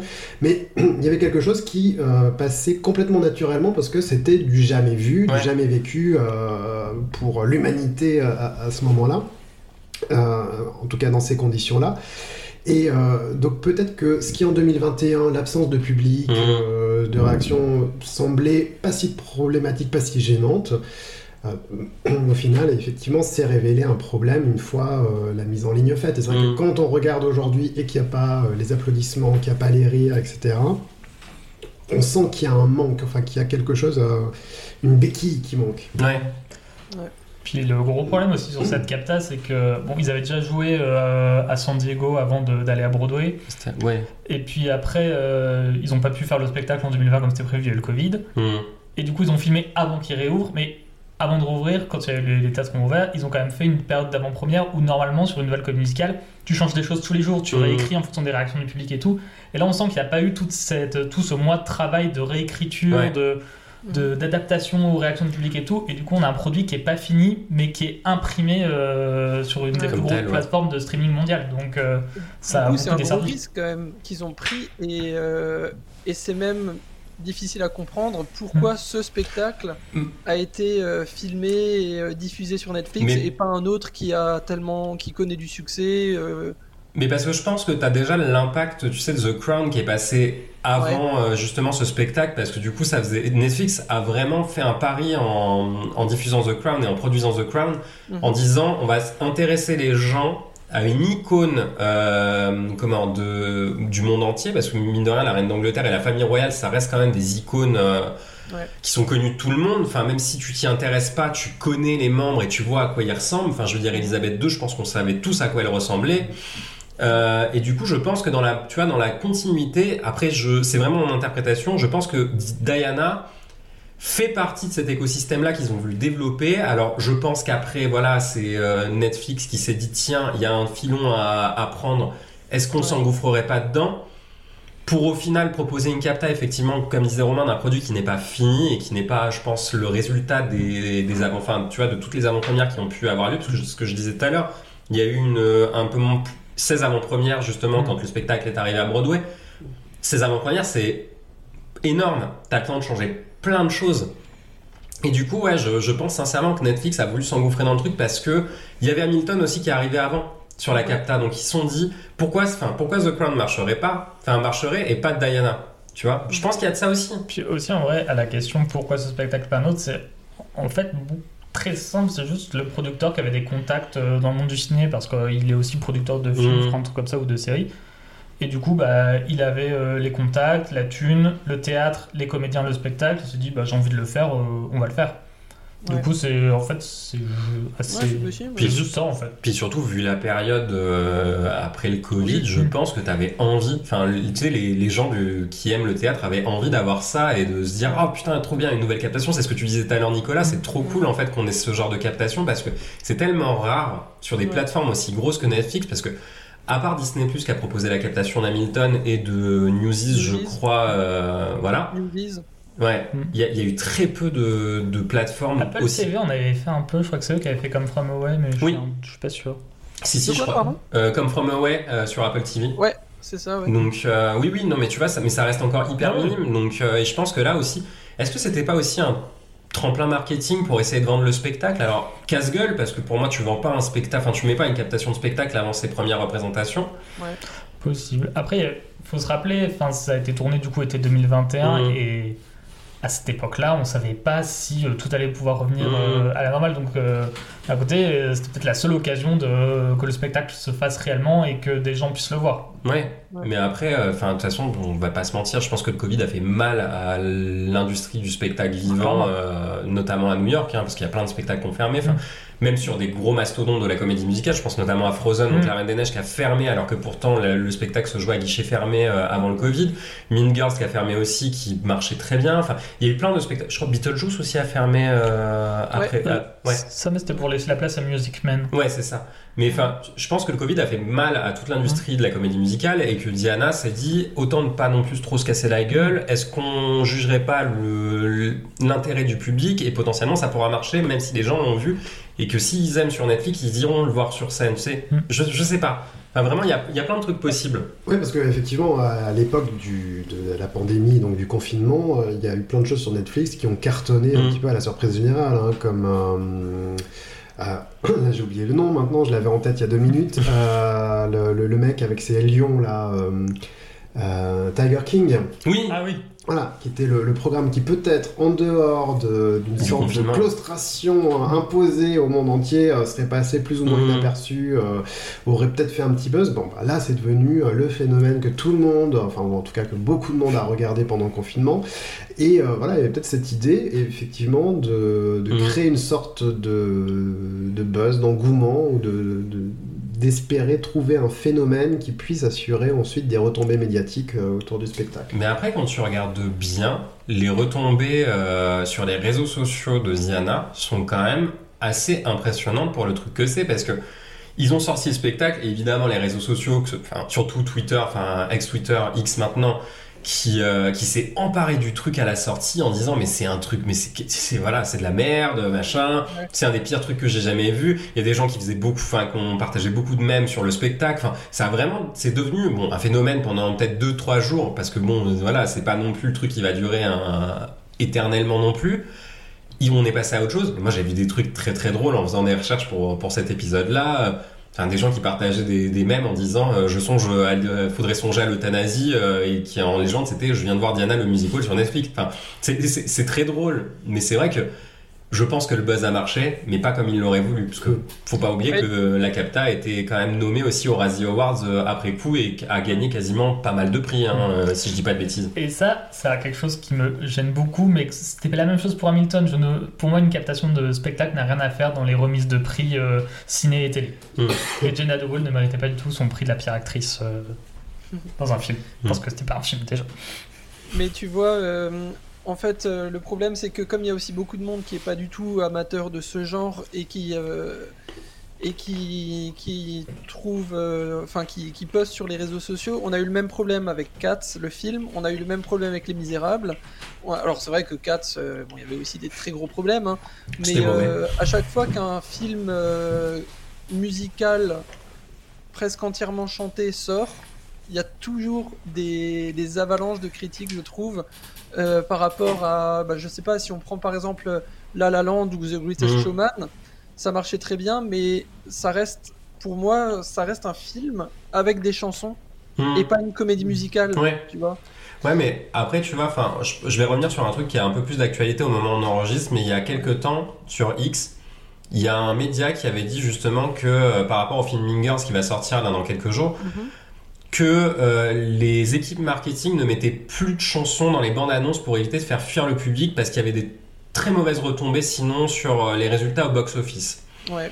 Et je pense que maintenant, il y a de plus, les gens ont de plus en plus de mal, et les agences ont de plus en plus de mal à marketer une comédie musicale. Et Diana, je pense, en a fait les frais aussi, Ouais. notamment parce que les réseaux sociaux sont part du phénomène, et dès que c'est un truc musical, là même sans forcément que ce soit un film musical, je l'ai vu avec par exemple le dernier Hunger Games, il y avait 3-4 chansons dans le film. hein. Vraiment, ça casse pas trois pattes à un canard. Et les gens se sont dit, mais c'est une comédie musicale. Alors Ouais. non, c'est un film avec des chansons dedans, parce- et en plus c'est justifié dans le scénario. Et là, pour le coup, il y a vraiment un problème. Oui, je suis d'accord avec toi sur le côté comédie musicale sur certains trucs. Il se trouve que j'ai vu Mean Girls euh, et là je dois notamment à respecter un embargo, mais au moment de la diffusion du podcast, euh, il Ça sera levé, je pense. donc je peux en parler euh, librement. Euh, moi, ce que j'ai l'impression que j'ai eu en regardant, euh, en voyant Mean Girls, c'est effectivement de voir un film musical, ou plutôt un film avec des chansons, Mm. parce qu'il y a toute une, per- toute une partie du film où bah, ça chante pas, quoi. Ouais. Enfin voilà, c'est pas quelque chose de, de, de continu. Donc euh, là, c'était juste pour faire un, un petit point là-dessus sur, euh, oui, pourquoi c'est marketé comme ci, comme ça. Je pense qu'il y a l'aspect euh, musical qui peut entre guillemets effrayer une partie du public en se disant je vais pas comprendre, ça va pas être, c'est- c'est c'est pas dans les canons de ce que j'ai l'habitude de voir. Mais au final, le produit, le, le film tel qu'il est, tel qu'il est livré en salle, je ne me dis pas, euh, je ne me dis pas non plus, je vois l'adaptation d'un- d'une comédie musicale. euh, j'ai l'impression de voir le, le Mean Girls original, le Mhm. film, agrémenté de quelques passages chantés. Ouais, mais tu vois, d'autres ne feront pas cet effort-là. Mm. C'est-à-dire qu'en fait, si on te market le film, et Diana, ça reste énormément de marketing hein, derrière, tu vois, parce que moi je me rappelle la bande-annonce quand elle était sortie euh, sur le compte euh, YouTube de Netflix. Ils te marketaient ça comme un événement, tu vois, c'était l'événement euh, de l'année, euh, musical sur scène, euh, en avant-première, avant les diffusions, enfin avant les représentations à Broadway, t'étais là en mode j'ai l'impression d'assister à une exclusivité mondiale, quoi. Mais vraiment, ça a été marketé comme Hamilton à l'époque, où pour le coup, Hamilton, T'avais le phénomène mondial qui était passé avant avec tout ce qui s'était passé sur scène, le succès que ça a eu, euh, machin, l'Emmanuel Miranda qui est porté au nu par toute la profession américaine, enfin bref. Diana, je suis désolé, personne l'attendait. Hein. Enfin, on t'a marketé ça comme un truc de ouf, mais au final, euh, Techniquement, c'était quand même un événement parce que c'est la première fois qu'on voit une comédie musicale Avant. diffusée sur une plateforme avant qu'elle joue. Mm. Donc il y a vraiment le côté exclusivité première que n'avait pas oui, mais, oui, mais c'est un événement pour les, les gens Ah qui oui. aiment la comédie musicale. Mais après, tu te Le- marketes comme tu peux. Oui, mais le public de Netflix s'en fout. Ah oui. Tu vois Enfin, C'est ce que. Surtout ça, moi, qui me gêne. Ouais. Euh, oui, non, je voulais dire par contre, euh, du coup, si on prend le problème dans l'autre sens, pourquoi, euh, une fois qu'il y a eu toutes ces retombées négatives de cette captation Netflix, pourquoi la version après, euh, enfin, les, les spectacles, enfin, les- les- la version scénique n'a pas évolué? Pourquoi tout ce qui avait été dit de très négatif, et notamment dans les paroles où il y Mm. avait plein de choses catastrophiques, pourquoi tout ça n'a pas été corrigé? Je sais qu'il y a par exemple une erreur, euh, j'avais lu quelque chose avec euh, ben, dans la scène de l'opéra où elle cite les Pet Shop Boys, Mm. qui en fait apparemment n'existaient pas ou n'avaient pas encore euh, à au moment où, où elle vivait ça. Et pourquoi toutes ces choses-là en fait n'ont pas été corrigées par la suite? D'après vous, ou est-ce que vous avez peut-être une info à ce sujet ou... Moi, j'en ai pas entendu parler. Enfin, je t'avoue que je pense que de toute façon, il y a eu pas eu le temps non plus de corriger Ouais, quoi que ce soit. quoi, parce que le spectacle, c'est ce que je disais, je pense qu'il y a eu. Enfin, il y a eu 33 représentations fixes Hmm. et 16 avant-premières. Donc, euh, enfin, tu vois, pour le coup. Oui, mais entre, entre le moment où la captation est sortie et le moment où ça a de nouveau été joué sur scène, il y avait quand même un certain laps de temps. Il y avait encore le Mhm. Covid, c'était pas encore. Tu vois, et je pense qu'il y a eu un tel déferlement de critiques sur les réseaux sociaux que quelque part, on se dit que l'équipe créative, les producteurs et tout auraient pu se dire bon, euh, on va corriger certains, certains points pour que la version euh, scénique soit euh, un petit peu un cran au-dessus, quoi. Mhm. Bah non, je en fait, qu'ils se sont dit, euh, bah, comme Ça, on a déjà un produit fini, pour imprimé euh, sur Netflix, que les gens qui vont quand même acheter des tickets pour le voir veulent voir ce qu'ils ont vu Mhm. sur Netflix, donc on va rien Ouais. changer. Je pense qu'il y a un peu de ça. Puis surtout, enfin, 33 représentations, c'est pas énorme. Enfin, je sais pas Mm. comment ça marche et s'ils ont déjà l'annonce du truc que ça va s'arrêter au bout de 33 représentations, mais je trouve ça quand même hyper court pour un run euh, comme ça, quoi. Ça te fait un mois et demi en fait. Ouais, c'est ça, un Ouais, mois et demi. Enfin, je- Moi, je pense aux artistes du coup qui sont sur le projet depuis, euh, puis bien avant. Enfin, on parle de quand même de représentation. Elle commence à- en 2019 quoi pour les Euh, premières euh, versions. J'avais vu sur Instagram une euh, swing, donc et doublure des gens de l'ensemble, Mm. qui a fait qu'une date et c'était la dernière. Mon Dieu. Ouais, mais moi j'aimerais bien savoir aussi s'il y a eu des projections test de cette captation Je- avant même la mise en ligne et même Je suis pas sûr. fallu la faire avant la promotion quoi pour Mm. savoir un peu comment on va vendre ça quels sont les retours d'un public euh, lambda euh, Non, je, suis- je suis pas sûr parce que moi je pense que c'est comme tu vois comme beaucoup de programmes sur Netflix, c'est-à-dire que le truc c'est que c'est du contenu, du contenu, du contenu. Enfin, on va pas se mentir, hein, ce genre de plateforme c'est euh, le plus de contenu possible pour l'agrémenter et toucher un public que ça va toucher et faire, enfin tu vois, faire des vues. Là, en l'occurrence, je pense que de toute façon, ils s'en foutaient. C'était un programme qu'ils avaient dû acheter où, tu vois, comme Romain disait, c'était le prod qui avait tiré un peu les ficelles euh, du spectacle. En mode, on va le sortir, mais on n'y croit pas du tout. Et en fait, ils s'en foutent. De toute façon, tu auras une saison, une saison de Stranger Things qui sortira après, et les gens en fait vont se concentrer sur Stranger Things, et ça leur fera en fait leur vue de l'année. Donc au final, je pense que c'est clairement le truc qui sort en mode, bon, on s'en fout, parce que voilà, on, on a les, on a les droits dessus, donc on va le sortir pour pas perdre d'argent. Mhm. Mais en soi, euh, je pense pas qu'ils en aient quelque chose à foutre Donc c'est le producteur qui va au casse-pipe volontairement qui, euh, qui devrait avoir son radio award alors. Oui, non, mais c'est ça. Puis je pense aussi, ça fait un peu partie de ces projets Covid euh, qui ont un peu été montés à la va-vite. Et côté fait Ah. vite fait et mais sorti pas- vite fait. Oui, mais pas. Ah, tu veux dire. Non, parlais ah, par rapport de pourquoi il n'y a pas eu de. de- Oui, parce que j'allais te dire, le spectacle, en vrai, ça fait un moment, bien avant le Covid, qu'il avait commencé à être joué. Ah oui, puis en plus, entre, apparemment, entre euh, ce qui s'est joué à San Diego et ce qui a été sur Netflix et Broadway, il y a eu quand même de gros changements. Mais après, tu vois, moi, ce qui me fait chier, c'est vraiment qu'il n'y a pas des mauvais artistes dans ce spectacle. Parce que Gina de Hall, elle est pas mauvaise. Euh, Tout le monde est très bien. Non, non, mais tout le monde est très bien. Et tu vois, enfin, moi, je l'ai. Enfin, Gina de Hall, elle, elle est maintenant sur Sweeney Todd à Broadway. Enfin, elle fait le doublure de, euh, comment, de Madame Levette euh, sur la nouvelle version. Euh, les autres, je sais pas où ils sont. En vrai, c'était. Enfin, à part Charles qui était ses, ses débuts à Broadway, Mm. les, les- les deux autres, Erin Davy et Judy Kay, elles avaient quand même une, Oui. une grande carrière derrière, donc non, mais tu elles vois, s'en remettront. Non mais le truc c'est que tu as l'impression que tout le monde y croit au projet, enfin c'est ça qui est bizarre, c'est que tout le monde y croit à fond et tout le monde se donne à fond parce que ce que disait Fabien tout à l'heure, Camilla c'est l'espèce d'antagoniste un peu qu'on te, qu'on te sert sur un plateau en mode vous voyez c'est elle la méchante. Alors déjà je trouve pas ça hyper, euh, hyper sympa pour cette pauvre Camilla dans la réalité parce que du coup bah, je pense que c'est une femme qui a aussi souffert mine de rien tu vois euh, de beaucoup de choses. C'est pas l'antagoniste en mode de, ah c'était la, la pire ennemie de Diana machin et bah, moi, la, scène, alors qui est très divertissante, où il y a le combat de, de femmes euh, dans le sous-sol avec tous les, tous les gens autour qui sont là en mode, oh, allez, tapez-vous dessus. Alors oui, c'est marrant quand tu le regardes, mais putain, c'est. c'est- dur aussi à regarder quand tu te dis c'est vraiment, c'est potentiellement vraiment arrivé, tu vois. Alors, pour le coup, je suis pas trop d'accord, je trouve qu'au final, euh, quand tu, euh, moi, quand j'avais regardé la captation la première fois, je trouvais qu'au final, le seul personnage vraiment attachant de ce spectacle, c'était Camilla. Parce que du coup, c'est l'une des seules qui montre un peu de vulnérabilité, euh, Oui, sur mais lequel on- on s'intéresse un peu à ses sentiments. Oui, mais dès le début, on te la présente comme une espèce d'antagoniste, en fait, je trouve. Enfin, tu vois, c'est vraiment celle qui met Diana dans les pattes de Charles, et pareil, elle, est, elle essaye de. À un moment donné, elle essaye de les séparer, elle, enfin, tu vois, limite, elle va insulter gra- gentiment Diana. Donc, je sais pas, moi, il y a un truc très paradoxal avec ce personnage que je trouve, en fait, qui était un- effectivement très touchant, euh, mais ouais, mal écrit, pot- potentiellement.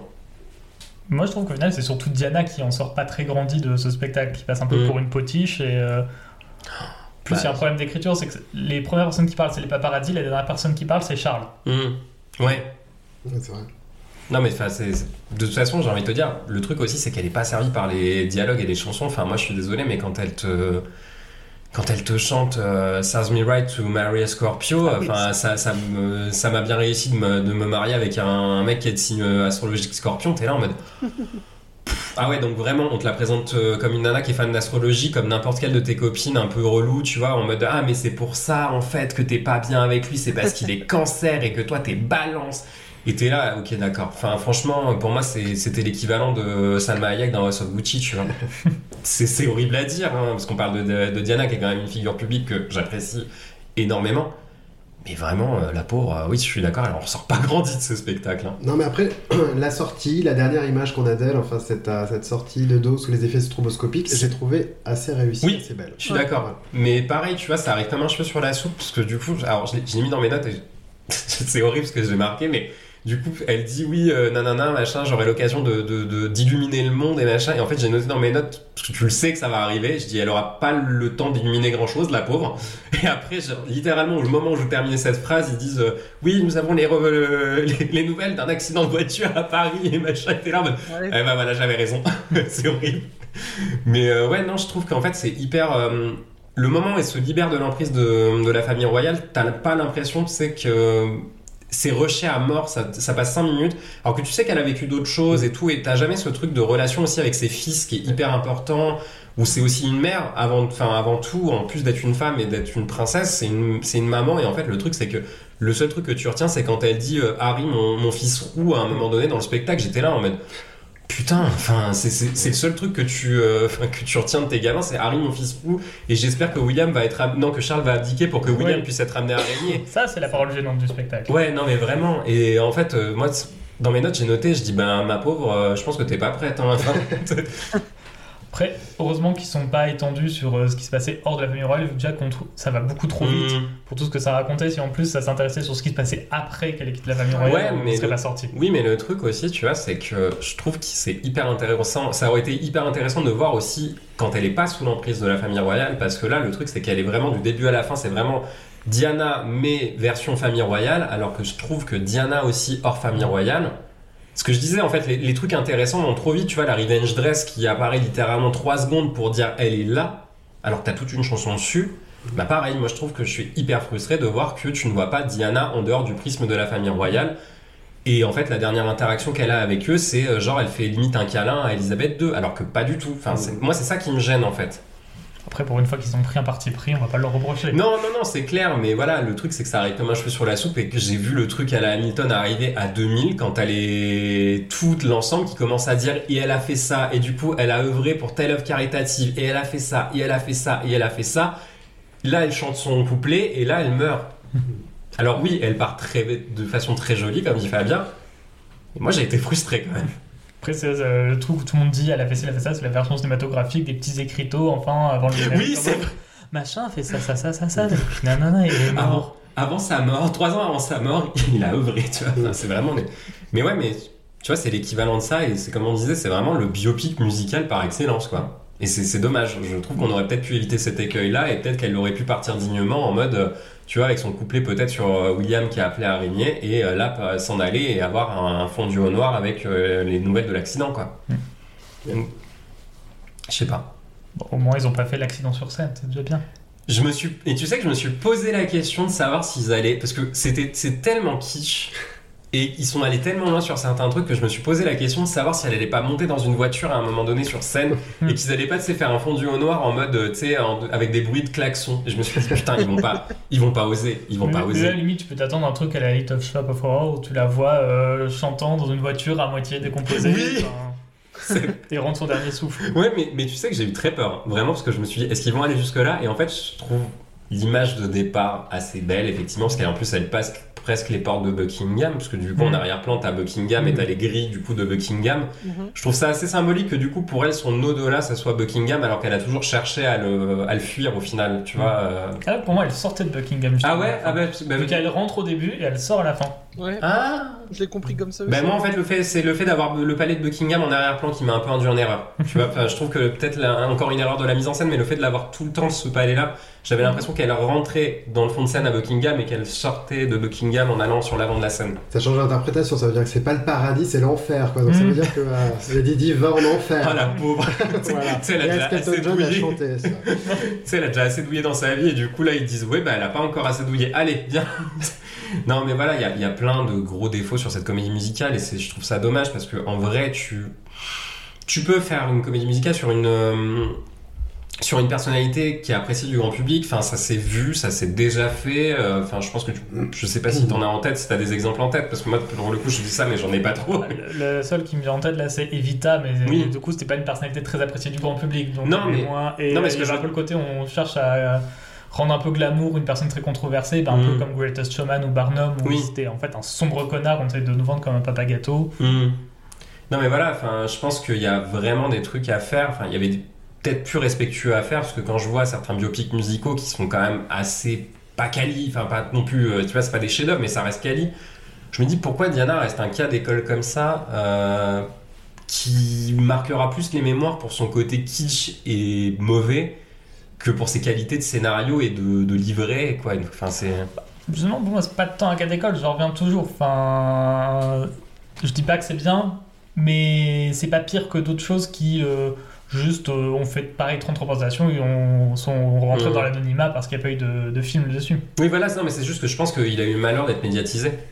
Ouais, puis il y a- il y a, peut-être aussi dans la figure de Lady Di quelque chose, ou en tout- en tout cas de Diana Spencer, qui est euh, euh, que c'est une figure trop complexe. Enfin, C'est-à-dire qu'il y a trop de choses à dire sur elle. C'est Ouais. pas comme certains artistes ou un biopic musical, c'est un petit peu, euh, ben voilà, c'est l'ascension, euh, la, la- la gloire, hein, la Mhm. chute. Et en gros, les, les- quand c'est un biopic musical sur un artiste, un chanteur, ben ça, ça va être simplement ça la trame, le trauma enfantin bien sûr Mhm. euh, au départ, et puis quelque chose d'assez simple. Là, Lady Di, elle a été, elle a, été mère, femme, euh, Mhm. figure, figure de mode, euh, icône, euh, figure politique, même si elle n'avait pas un rôle de femme politique en tant Mhm. que telle, mais en tout cas ses actions ont été scrutées, ça pouvait avoir un poids. Elle pouvait faire trembler la, la- la couronne en faisant Mhm. des révélations à un journaliste en toute discrétion, etc. Donc il y, a- il y a tellement de choses. C'est un personnage qui est multifacette. Et euh, il fallait englober, ils ont essayé d'englober tout ça en deux heures, Mhm. certes, en restreignant à toute l'époque où elle est à Buckingham, enfin Mhm. jusqu'à jusqu'au divorce. Euh, mais au final, il y a trop de choses à dire pour que ça n'aille pas trop dans une simplification qui fait que ça ne va pas très loin en fait. Mmh. Bah, c'est ça, enfin, je, je pense qu'il y a vraiment ce truc de vouloir raconter trop de choses en très peu de temps.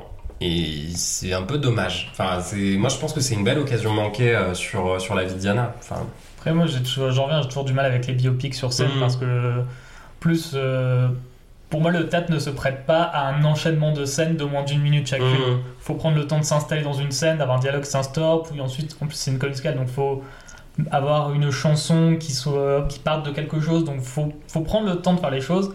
Et si tu veux raconter toute la vie d'une personne, en plus, pour le coup, on parle d'une personne qui est morte assez jeune finalement, Mmh.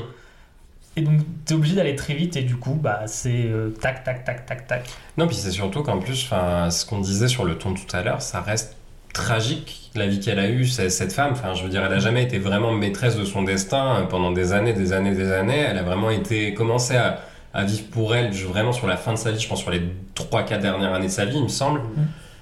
Et là, c'est tellement, euh, tu sais, fait par-dessus la jambe, parce que tu vois jamais qu'elle est vraiment malheureuse. Enfin, c'est c'est traité un peu bizarrement, tu sais, genre, d'un côté, t'as l'impression qu'elle est contente d'être dans cette espèce de prison dorée, et de l'autre, euh, oui, bah, elle a pas l'air si malheureuse que ça, parce que regarde, elle peut s'habiller comme, euh, comme elle veut, elle a eu son mariage en blanc, elle a eu son prince charmant, machin. Et c'est ce que disait Fabien tout à l'heure, tout ce qu'elle a eu dans sa vie de. hum, tous ses problèmes, les troubles du comportement alimentaire, la boulimie, machin, c'est vraiment traité en une phrase, dans une chanson. Elle pète un miroir, et voilà. Et après, elle se rebelle. Et tu vois, il n'y a pas ce côté où, genre, vraiment, elle douille, elle douille, elle douille. C'est, elle douille deux minutes, et c'est tout.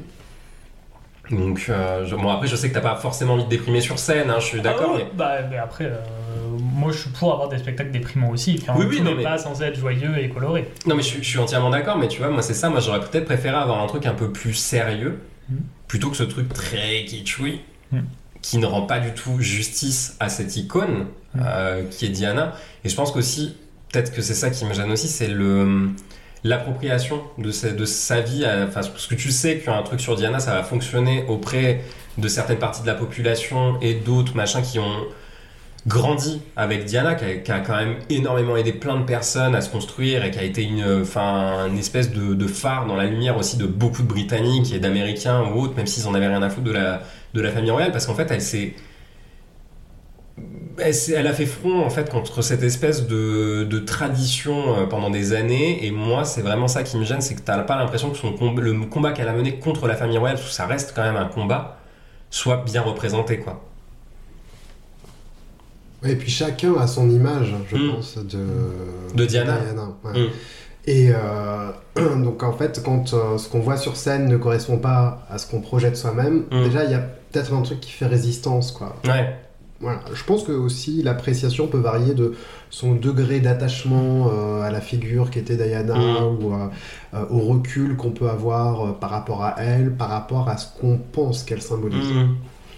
C'est sûr. Mais je pense qu'elle représente beaucoup de choses pour plein de gens. Et en fait, tu poses la question à n'importe quelle personne, il te répondra différemment. C'était soit, comme tu disais, une icône de mode, soit quelqu'un qui a fait front face à la famille royale, soit effectivement quelqu'un qui a énormément fait pour l'avancement aussi sur, par rapport aux personnes malades du, VIH et du sida. Enfin, ce que tu disais tout à l'heure, c'est quelqu'un qui a osé faire beaucoup de choses. Et euh, ça, pour ça, je pense qu'elle est, elle est intouchable. Et là, moi, ce qui me, ce qui me gêne avec ce spectacle, c'est que, euh, en fait, on la ridiculise.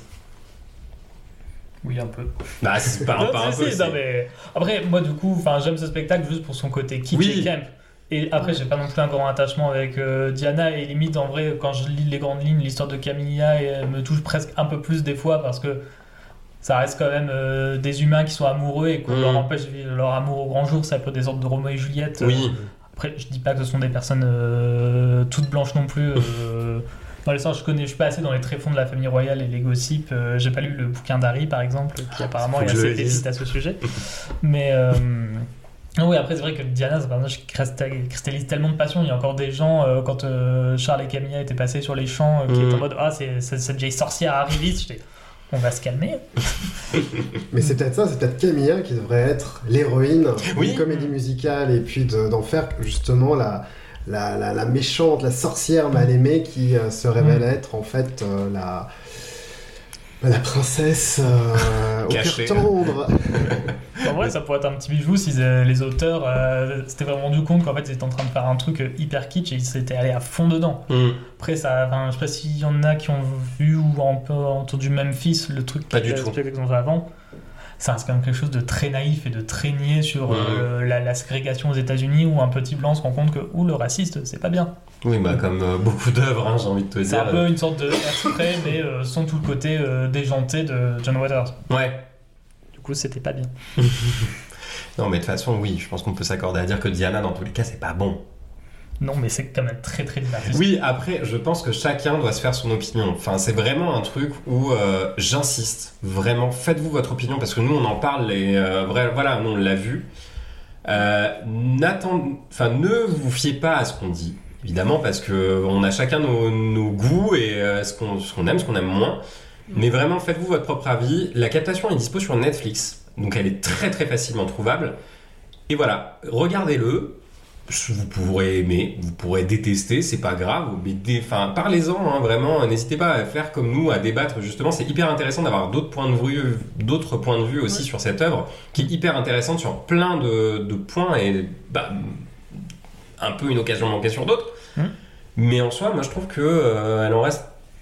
Moi, pour moi, c'est un peu un truc. euh, pas- Alors, ça sera pas un plaisir coupable, mais je pense que tu vois, j'aimerais la revoir dans quelques années pour voir si euh, mon appréciation pourrait pas changer. Oui, parce qu'il n'y a pas d'ennui en fait. Moi, je me suis pas ennuyé. en Non, non au contraire, j'étais.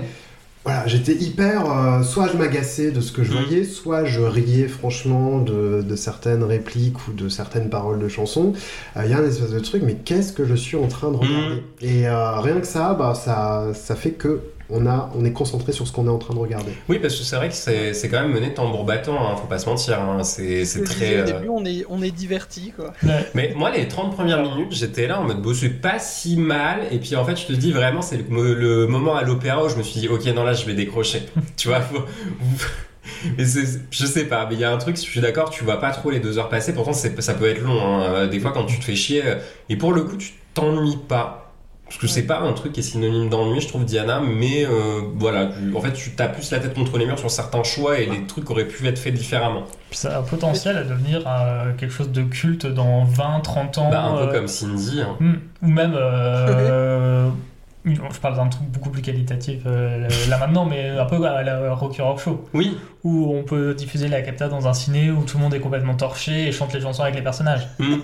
Non mais c'est vrai, mais moi je pense que tu vois, il y a un petit, parce que je le vois sur Twitter, j'ai l'impression qu'il y a un petit, une petite communauté de fans qui résiste Mm. encore et toujours à l'envahisseur et qui va te prouver que Diana c'est vachement bien. Et ça fait plaisir parce que tu sens que ça a fédéré aussi toute une communauté qui se retrouve autour d'une œuvre qui- qu'ils apprécient. Et moi c'est ce que j'aime aussi dans le dans l'art en général, tu vois, c'est de fédérer justement des gens qui vont se retrouver, qui ont pas forcément grand chose en commun, mais qui du coup vont se retrouver autour d'une œuvre qui, les aura transcendés. Ça je trouve ça beau, tu vois. De toute façon, il y a eu deux vagues de. Il y a eu. Quand la sur Netflix, il y a tous les gens qui, de toute façon, n'en ont rien à foutre de la musicale de base, qui se sont dit c'est de la merde, faut arrêter avec les musicales, c'est nul, mais on aurait pu montrer n'importe quoi, je pense qu'ils auraient eu la même réaction. Mm.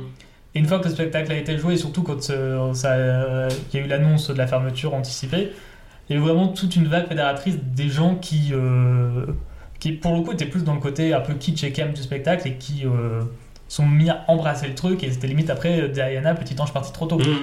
Oui, mais, mais je, je l'avais vu, bah, tu m'en avais envoyé pas mal sur Twitter, parce que du coup, oui. c'est vrai que voilà. Et même le compte officiel du spectacle était assez euh, pépite. Oui, ah oui, oui, oui, oui, on vous encourage, je sais pas s'il est encore actif. Il est encore actif, je- j'y suis allé tout à l'heure. Allez- Allez-y, enfin, sur X, allez voir le, le compte X du, du spectacle, c'est vraiment. Euh, c'est c'est- c'est- c'est second degré à mort et ils en sont conscients que c'est pas bon, que voilà, il y, a plein de- il y a plein de défauts, mais qu'ils ils te ressortent des trucs. Et je crois qu'ils tweetent quand même assez régulièrement, même maintenant, je crois, je sais plus. Ça, je- non, ça, ça fait un petit moment qu'ils ont fait un fait petit moment, ouais. Je crois que le dernier truc tweet qu'ils ont fait, c'est quand Jenna Dowell a fait sa première en Mrs. Lovett. Mm. En disant elle est passée du euh, worst job in England to the worst place in London. Hum, c'est pas mal. euh, ils avaient justement filmé en direct euh, son entrée en scène euh, lors de la dernière et enfin, il y a eu une standing ovation d'une minute dès qu'elle est rentrée. Oui, c'est vrai. Est-ce qu'on a d'autres choses à redire sur Diana ou est-ce qu'on a fait le tour quand même? Bah, Regardez-le. Oui. Non, mais on, on- Ouais, on- regarde le non, mais on vous encourage à le regarder évidemment parce que c'est comme tous les spectacles et les films dont on parle dans ce podcast. Il faut se faire son propre avis et nous on vous encourage à le faire. Mais voilà, bah, je pense qu'on a dit pas mal de choses sur Diana, euh, le musical. hein, Votre euh, chanson préférée peut-être? Oui, mais c'est vrai, c'est vrai que j'oublie toujours de vous le demander. Mais est-ce que vous avez une chanson qui vous a marqué dans ce spectacle? Et je vais commencer par toi, Romain, vu que c'est toi qui m'a, qui m'a, voilà. Ouais. Bah, en vrai, alors, même si pour le coup, ça me déteste, je déteste avoir en ressort narratif euh, deux femmes qui se battent pour un seul homme, mais Main Event, c'est quand même assez, euh, C'est assez pépite. Ouais. Ouais.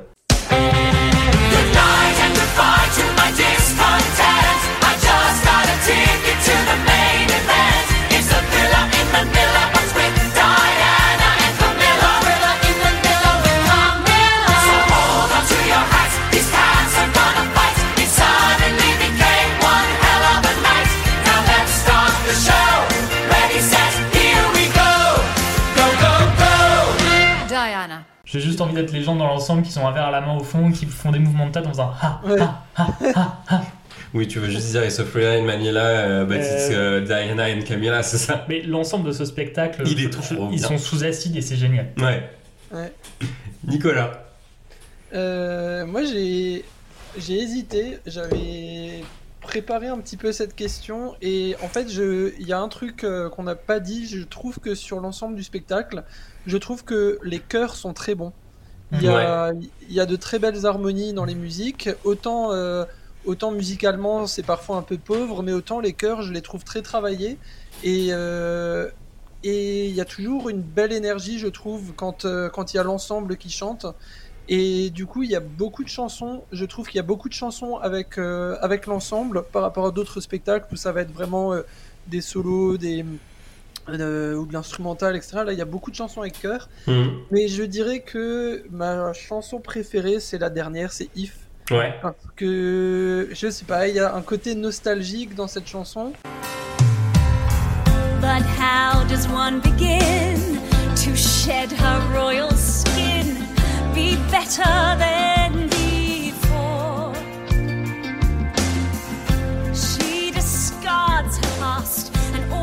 all that she's amassed. Set free, she'll do even more. I choose happiness, I choose a fresh new start. Peut-être euh, de se dire à la fin, euh, ah ben voilà, euh, ça se termine, euh, j'ai quand même passé un bon moment et je sais pas, il y a un truc dans cette Mhm. chanson que j'aime bien. J'arrive pas trop à l'expliquer, mais même dans la sonorité, dans et je la trouve belle. Et il y a un et il y a une autre chanson bah, qui est au tout début, c'est Underestimated, qui est, Mhm. euh, je crois, la première. C'est l'ouverture, Ouais. Et alors, euh, c'est marrant parce que elle est rechantée dans le générique de fin Mhm. mais c'est une version un peu remix qu'on trouve d'ailleurs nulle part ailleurs que euh, elle est pas sur l'album. Elle est uniquement dans le générique de fin du spectacle de la captation. Et du coup, j'ai cherché un petit peu sur internet et on la trouve sur euh, sur YouTube. Elle est pas sur euh, sur Spotify, sur Deezer, mais elle est sur YouTube. C'est Felicia Barton qui chante cette version. Hein, pardon? Non, non, ok, je Mhm. savais pas. Ouais. Et du coup, je la trouve, euh, je la trouve sympa parce que bon, ça sonne encore plus pop que Mhm. dans le Oui. spectacle, parce que c'est vraiment une version studio qui pourrait sortir un peu en single, tu vois, sur un, un- sur un truc. Mais euh, mais je la trouve, euh, je la trouve agréable à, à écouter et donc c'est un peu la chanson bonus de, de cette captation qu'on trouve pas ailleurs, quoi. Fabien. Alors moi, mon morceau préféré, ça serait vite dire, mais celui qui me reste le plus en tête, euh, la séquence, c'est la bassette de l'opéra, donc euh. This is how you people dance. Ouais.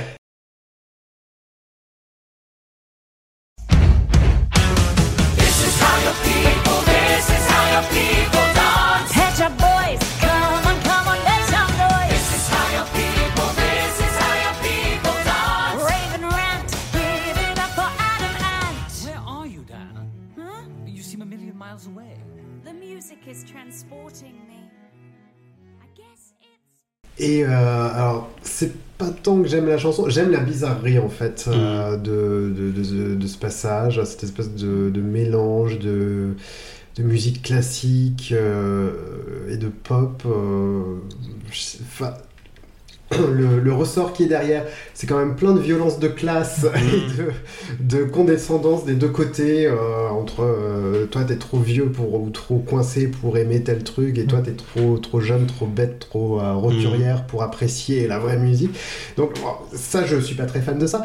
Mais la bizarrerie de, de ce morceau, de, de, de, de, Lady Di qui se retrouve à faire du violoncelle comme ça. en- je- c'est là effectivement peut-être le moment de bascule où on se Mhm. dit d'accord, euh, on est clairement dans un truc euh, en aquaplaning, on sait pas trop où ça va aller, mais il n'y a plus qu'à suivre le mouvement.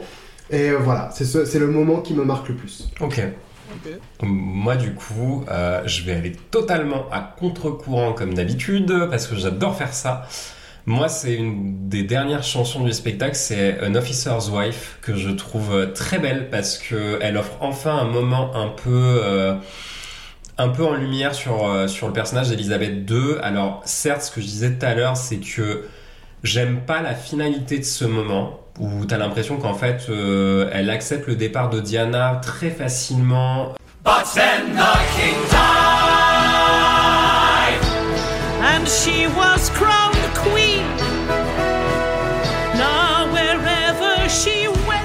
she caused quite a scene. Photographers snapped her every move. This frightened young girl with so much to prove.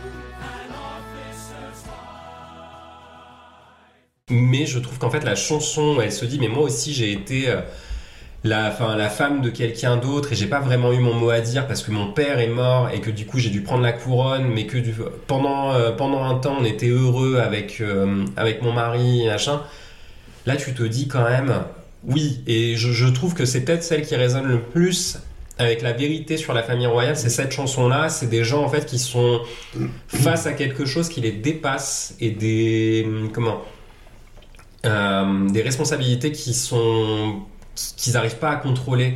Et ils doivent respecter une image. Et ça euh, ouais elle m'a touché cette chanson et vraiment dans le bon sens du terme parce qu'elle est très bien écrite pour le coup et euh, enfin autant que faire se peut dans ce spectacle mais je trouve que vraiment il y a, y a quelque chose. Et euh, Judy Kay il l'interprète très très bien. Et il y a tout justement l'ensemble derrière qui passe. Alors d'un côté on voit Elisabeth qui passe à un moment donné. Et de l'autre on voit euh, son mari. Putain j'ai plus son nom. Philippe. Philippe merci. Euh, qui passe. Et d'un seul coup ils viennent l'accompagner euh, sur scène. Et je trouve ce moment très très beau et très touchant et presque hors du temps dans ce spectacle mais encore une fois j'aime pas la finalité qui en découle c'est-à-dire euh, limite on se fait un câlin et on est plus on est copines.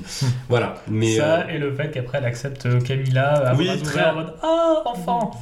Ah mais dis donc il était temps que vous rejoigniez la famille sais, c'est vraiment la belle doche euh, qui là on ah bah, depuis le temps qu'on entend parler de vous. Non, alors est-ce qu'on a d'autres choses à redire du coup? C'est tout bon, on a fait le tour. Enfin, je, je sais que c'est un peu plus court que d'habitude, mais c'est vrai qu'on parle que d'un spectacle cette fois-ci et Et que. qui n'a pas non plus fait date. dans oui, bien sûr. Non, non, mais il en faut des spectacles comme ça, des épisodes un peu plus courts. Je pense qu'on on ménage un peu nos lecteurs aussi. Puis on, on commence doucement, c'est le, c'est le début de la nouvelle ça, année, tu euh, vois. Enfin, donc euh, voilà. Bon, évidemment, c'est pas forcément la fin de l'épisode, parce Eh que, non. bah non, non, non, parce que vous le savez, j'aime bien aussi euh, terminer sur une petite note un peu plus ludique. Donc je vous ai préparé un quiz pour cette fin d'épisode. Ah. Je sais que Romain sera bien content et Nicolas Ouais. va enfin pouvoir y assister depuis le temps.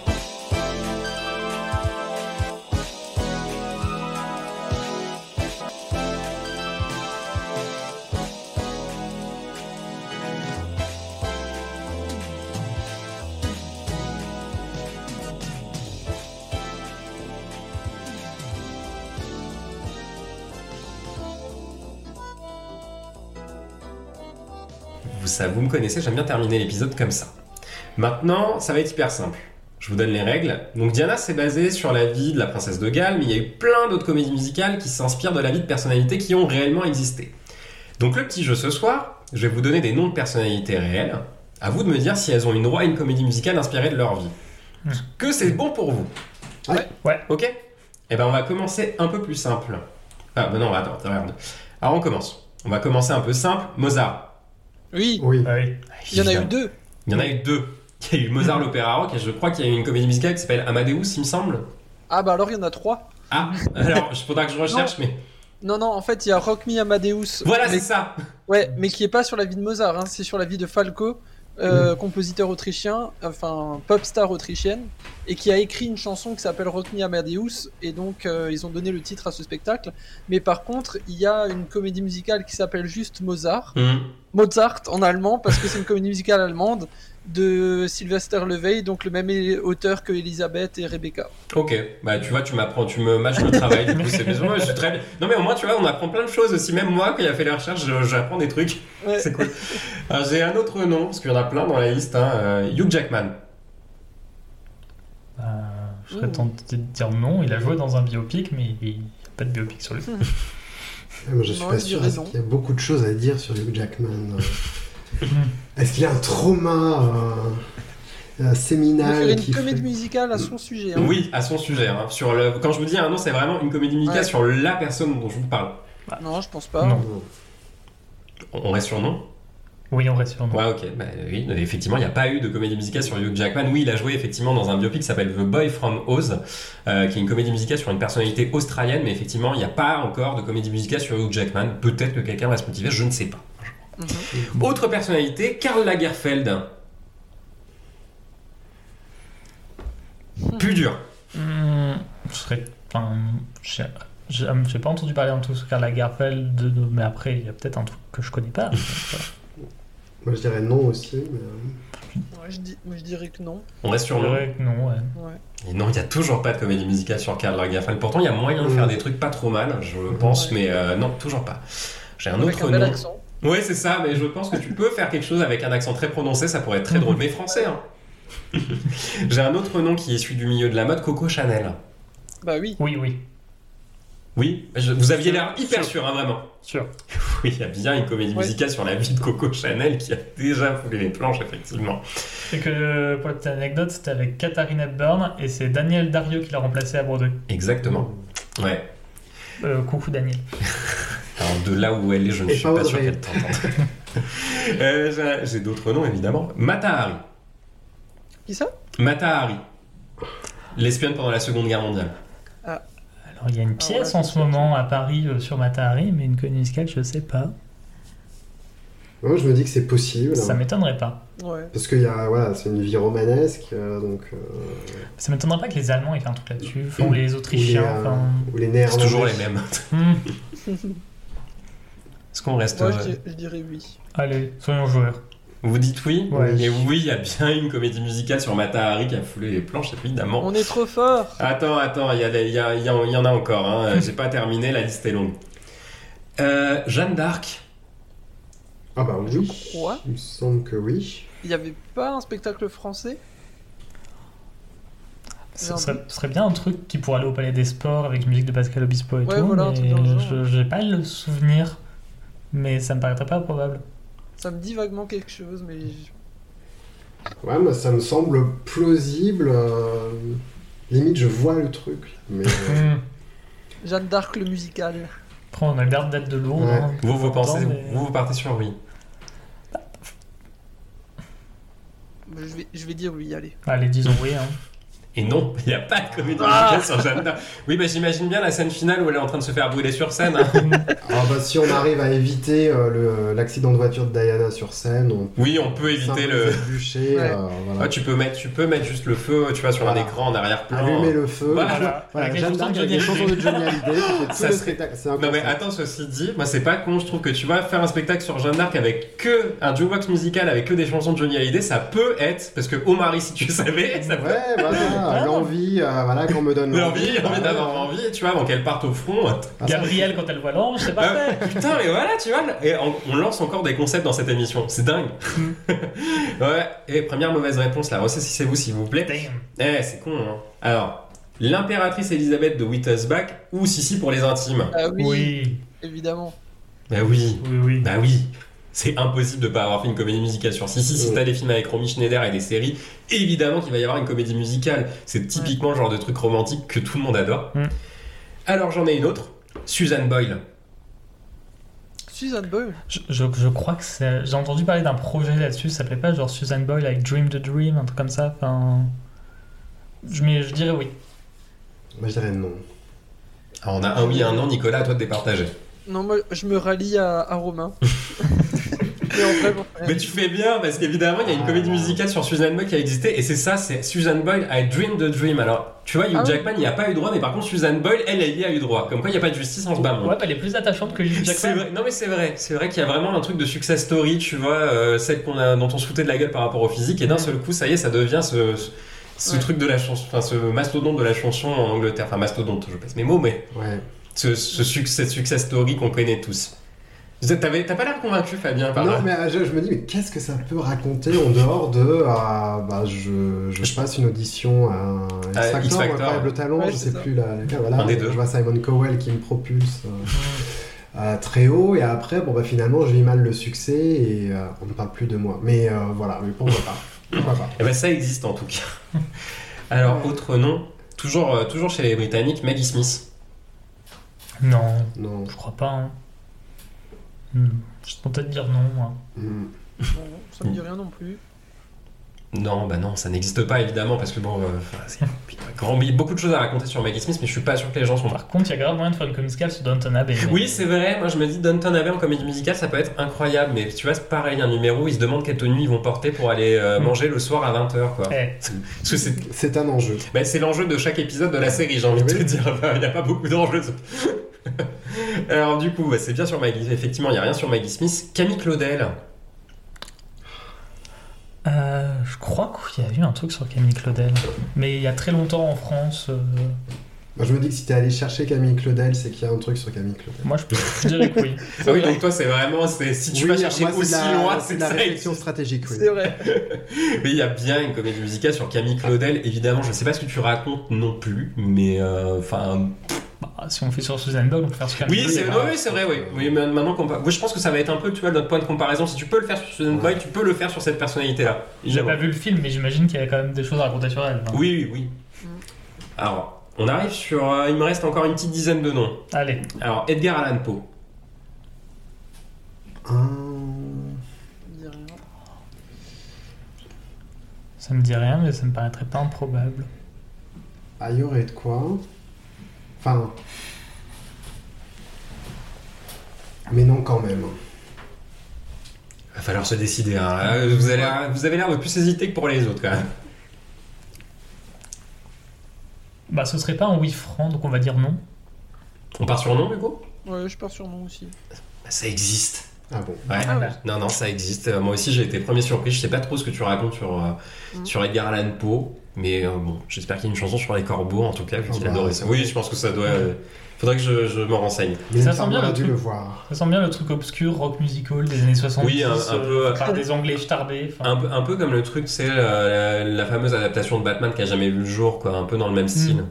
Donc, euh, euh, autre nom, Dolly Parton. Euh, oui, je crois. Bah, elle a écrit une, enfin, il y a une comédie musicale avec ses chansons 9 to 5, mais je- pour moi, c'est pas sur Ah elle. oui, c'est peut-être ça. Il y a, du coup, il y a quelqu'un qui joue le rôle qu'elle avait dans le film, mais je dirais non. Moi, je dirais oui. Allez, mais je pars, je pars sur oui. On part sur le oui bah alors il y a bien une comédie musicale sur Dolly Parton. Oh. C'est pas forcément 9 to 5 parce que moi aussi Oui. j'ai été un peu surpris mais effectivement 9 to 5 n'est pas la seule truc qui Mm. parle de Dolly Parton. Mais bon, j'ose espérer que ça parle de la création de son parc d'attractions, Ah j'espère. oui, oui, non. Dollyland. Elle aurait pu faire Hello Dolly. Oui, c'est vrai. Mais il y a encore de la marge avant qu'elle parte. hein, donc Mhm. euh, proposez-lui, si quelqu'un nous écoute, si vous le faites aux États-Unis, proposez à Dolly Parton, ça peut être très drôle hein, de l'avoir en, en Dolly Levy. hein. Mm. Anne de Bretagne. Alors pareil, il y a une pièce en ce moment sur Anne de Bretagne, mais je sais pas. Alors, c'est pas, euh, moi, c'est pas les pièces de théâtre Ouais, que je recherche, c'est les comédies musicales, mon grand. Je réfléchis à voix haute. Bah, pareil, Anne de Bretagne, c'est un peu comme Camille Claudel, quoi, mais. euh, Il y a eu une cinécénie euh, au Puy du Fou, un truc comme ça. Peut-être. Un équivalent de. Non, moi je dirais non quand même. Moi, je dirais non aussi. Nicolas Non, aussi, ouais, j'ai dit non. Ben, ça existe. Ah, Damn. Ah, c'est- eh, eh, eh, ressaisissez-vous là, hein, c'est pas trop. euh, Voilà. Jules César. ouh, Il y a un opéra. ça pourrait être un peu. Alors, Cléopâtre ne compte pas dans la liste. hein. Oh. Il y a une comédie musicale sur Astérix qui va se faire. au- Oui, mais ça, non, mais c'est pas le personnage principal et ça ne s'inspire pas de sa vie. Je dirais non, Non, sur César. J'ai envie de dire non aussi. Non, Eh, vous dire avez, non. oui, vous avez raison, ça n'existe pas encore. Rosa Parks Alors, il y a grave moyen qu'il y ait un truc sur elle, mais j'en suis pas sûr non plus. Oui, ça pourrait, mais euh, je, je- je dirais oui quand même. J'ai un non, un oui. Non, je veux dire non. Bah, c'est la majorité qui l'emporte, il n'y a rien encore sur Rosa Parks. Léonard de Vinci. Oui, Ah, oui, je pense. sûr. Ah ouais? C'était. Euh... Ah, c'est sorti en même temps que les 10 commandements, Roméo et Juliette, Alibaba s'était fait noyer. Enfin, ça s'appelait Da Vinci d'ailleurs, je crois. Ouais. comme ça. Bah, donc oui. Bah, bah oui. Bon bah voilà, pas... c'est bien parce qu'il m'a toniqué tout effet de surprise, mais oui effectivement il y avait une comédie musicale sur Léonard de Vinci qui est sortie. évidemment, Que je crois que notre ami chroniqueur euh, Thomas a vu. A vu Comme Et- il a vu tout à cette époque-là. Oui c'est vrai, il faudra qu'on lui repose la question de savoir comment c'était, mais euh, je sais plus s'il en a regardé un souvenir vraiment Ça, impérissable. je ne sais pas. Voilà. Euh, Cher? Oui, Oui. The Share Show. Oui bah oui, Avec jeu. trois chairs. Avec trois chairs à différentes époques, tu sais c'était un peu The Crown mais version Cher. C'est ça. Voilà. Tammy Faye. Oui. T'as pas l'air sûr. Ah si. Euh, non, c'est juste le temps que je réfléchisse, mais oui. Ouais, Bah, pas du, bien. coup, du coup, oui. Hein. Mais oui, il y a bien, et en plus c'est assez récent, je crois. Avec euh, la chanson d'Elton John, c'était à Londres il y a pas très longtemps. Ouais, c'est ça, et du coup je crois que le spectacle s'exporte à Broadway, Ouais, euh, enfin voilà, c'est exporté à Broadway incessamment sous peu. Elton John, ça aurait été intéressant qu'il fasse la musique de Diana d'ailleurs. Ouais, c'est vrai, bah oui, vu que c'était son meilleur pote. Bah oui. Hum. Attention, on est sur les trois derniers. Judy Dench. Dis Dench. Non. Non. Comme Maggie Smith, je dirais non. Sur sa vie, non. C'est euh, c'est ça, Euh, il n'y a toujours pas de comédie musicale sur, Judy- sur Judy Dench. Bon, après, elle a joué dans des comédies musicales, Beaucoup. beaucoup, notamment Cats dans le film. Hmm. Et elle devait faire le spectacle, mais elle s'est blessée. Oui, juste avant les représentations. Début. Et elle a été remplacée par euh, Ellen Page, Ouais, c'est ça, c'est ça. Ouais, c'est ça. Je me trompe pas. Comme quoi, tu vois, je retiens les leçons euh, tout- tout- petit à petit. Ça aurait une bonne note. Attention l'avant-dernier. Ed Gein, le tueur en série qui a inspiré le personnage de Buffalo Bill dans Le Silence des Agneaux, mais également de nombreux tueurs en série. Oh oui, quelqu'un a bien dû se pencher dessus. euh.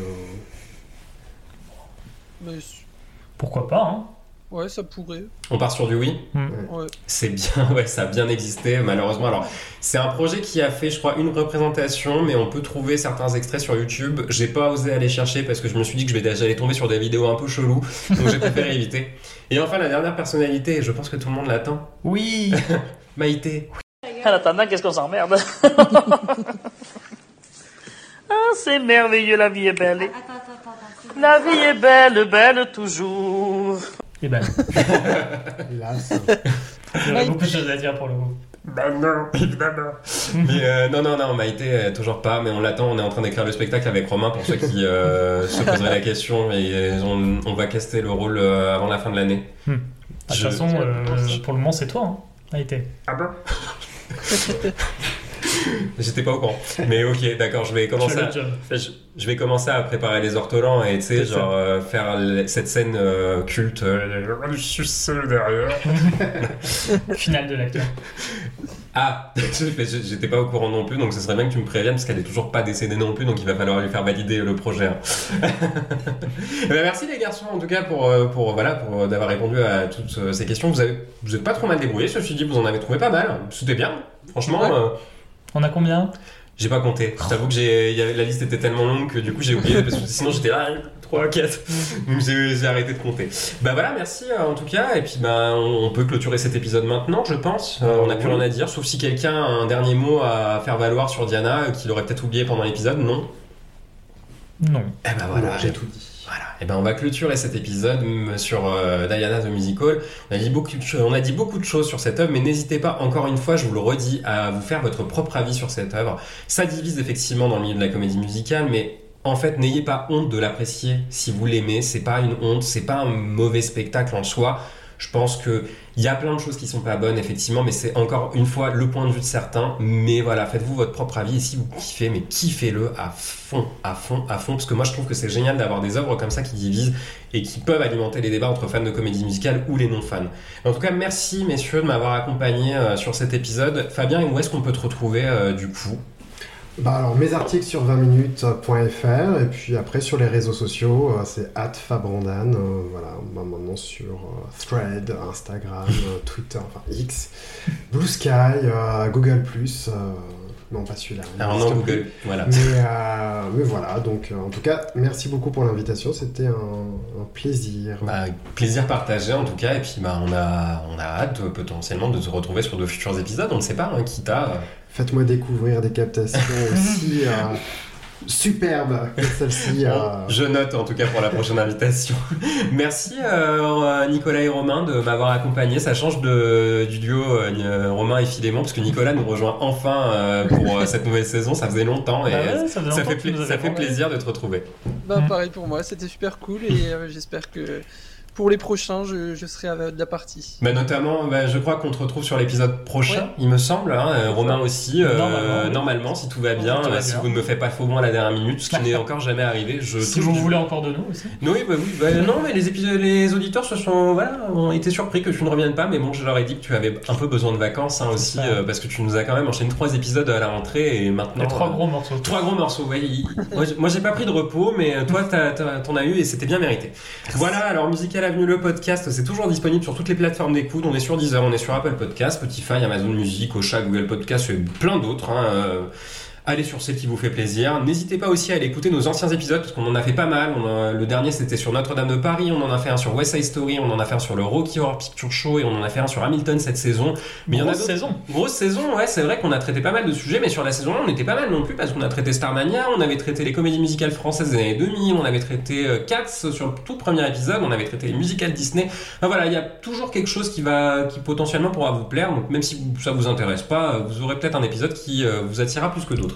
Voilà, et puis bah, surtout, très important, si vous avez aimé l'épisode, n'hésitez pas, même si vous n'avez pas aimé, ça nous ferait très plaisir que vous nous laissiez une note sur votre appli sur laquelle vous écoutez notre épisode ou un commentaire, vraiment, et surtout d'en parler autour de vous, parce que, je vous le rappelle, on est bénévole, on fait ça sur notre temps libre, donc en fait, plus on a de retours, plus ça nous donne envie de, de continuer à faire ce qu'on fait, et évidemment, bah, ça nous fait toujours plaisir de vous lire, même si c'est des trucs négatifs ou des actes d'amélioration, on est preneur, hein. donc n'hésitez pas, franchement, c'est ce qui nous permet de vivre et de continuer à vous proposer des trucs.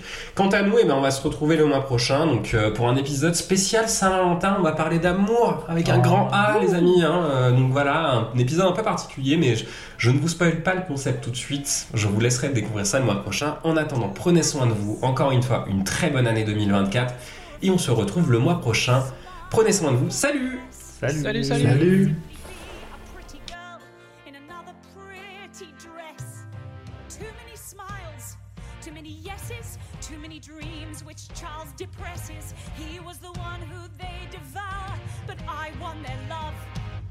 And doesn't love give you power? A pretty, pretty girl wears a pretty, pretty dress. The press has always used her, so now she'll use the press. This pretty, pretty girl was raised to strike a pose. Perhaps she should fight the only way she knows. Paul, Yes? Is something wrong? very much so. Have you looked in my closets lately? It's as if the Queen selected my entire wardrobe.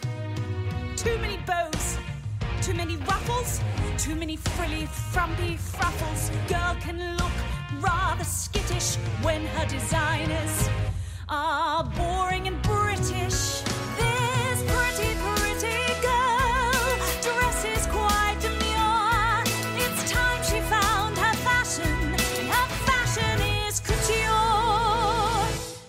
pretty girl. Look at these pictures. They fawn over her because of her gowns and her shoes and her hairdos. Hardly takes a genius to make the front page. It just takes someone pretty. Think when Twiggy was the rage. But you were born with brilliance, you drip with intellect. She may have won their love, but you won their respect. Too much noise, much distraction. How on earth did she gain such traction? Take a stand, go out and lecture on painting or politics. Architecture. Modern buildings really are quite ghastly, you know. No, you're the one who knows, so you must push back, darling. A handsome, handsome prince with a worthy, worthy cause can captivate a nation and turn around its laws. A lucky, lucky man with his woman by his side can satisfy his subjects and supersede his bride. My handsome prince. I'm here tonight to speak to you about the necessity and glory of old buildings. While we may prize the new, we must cherish the established. Whether we attach to the simple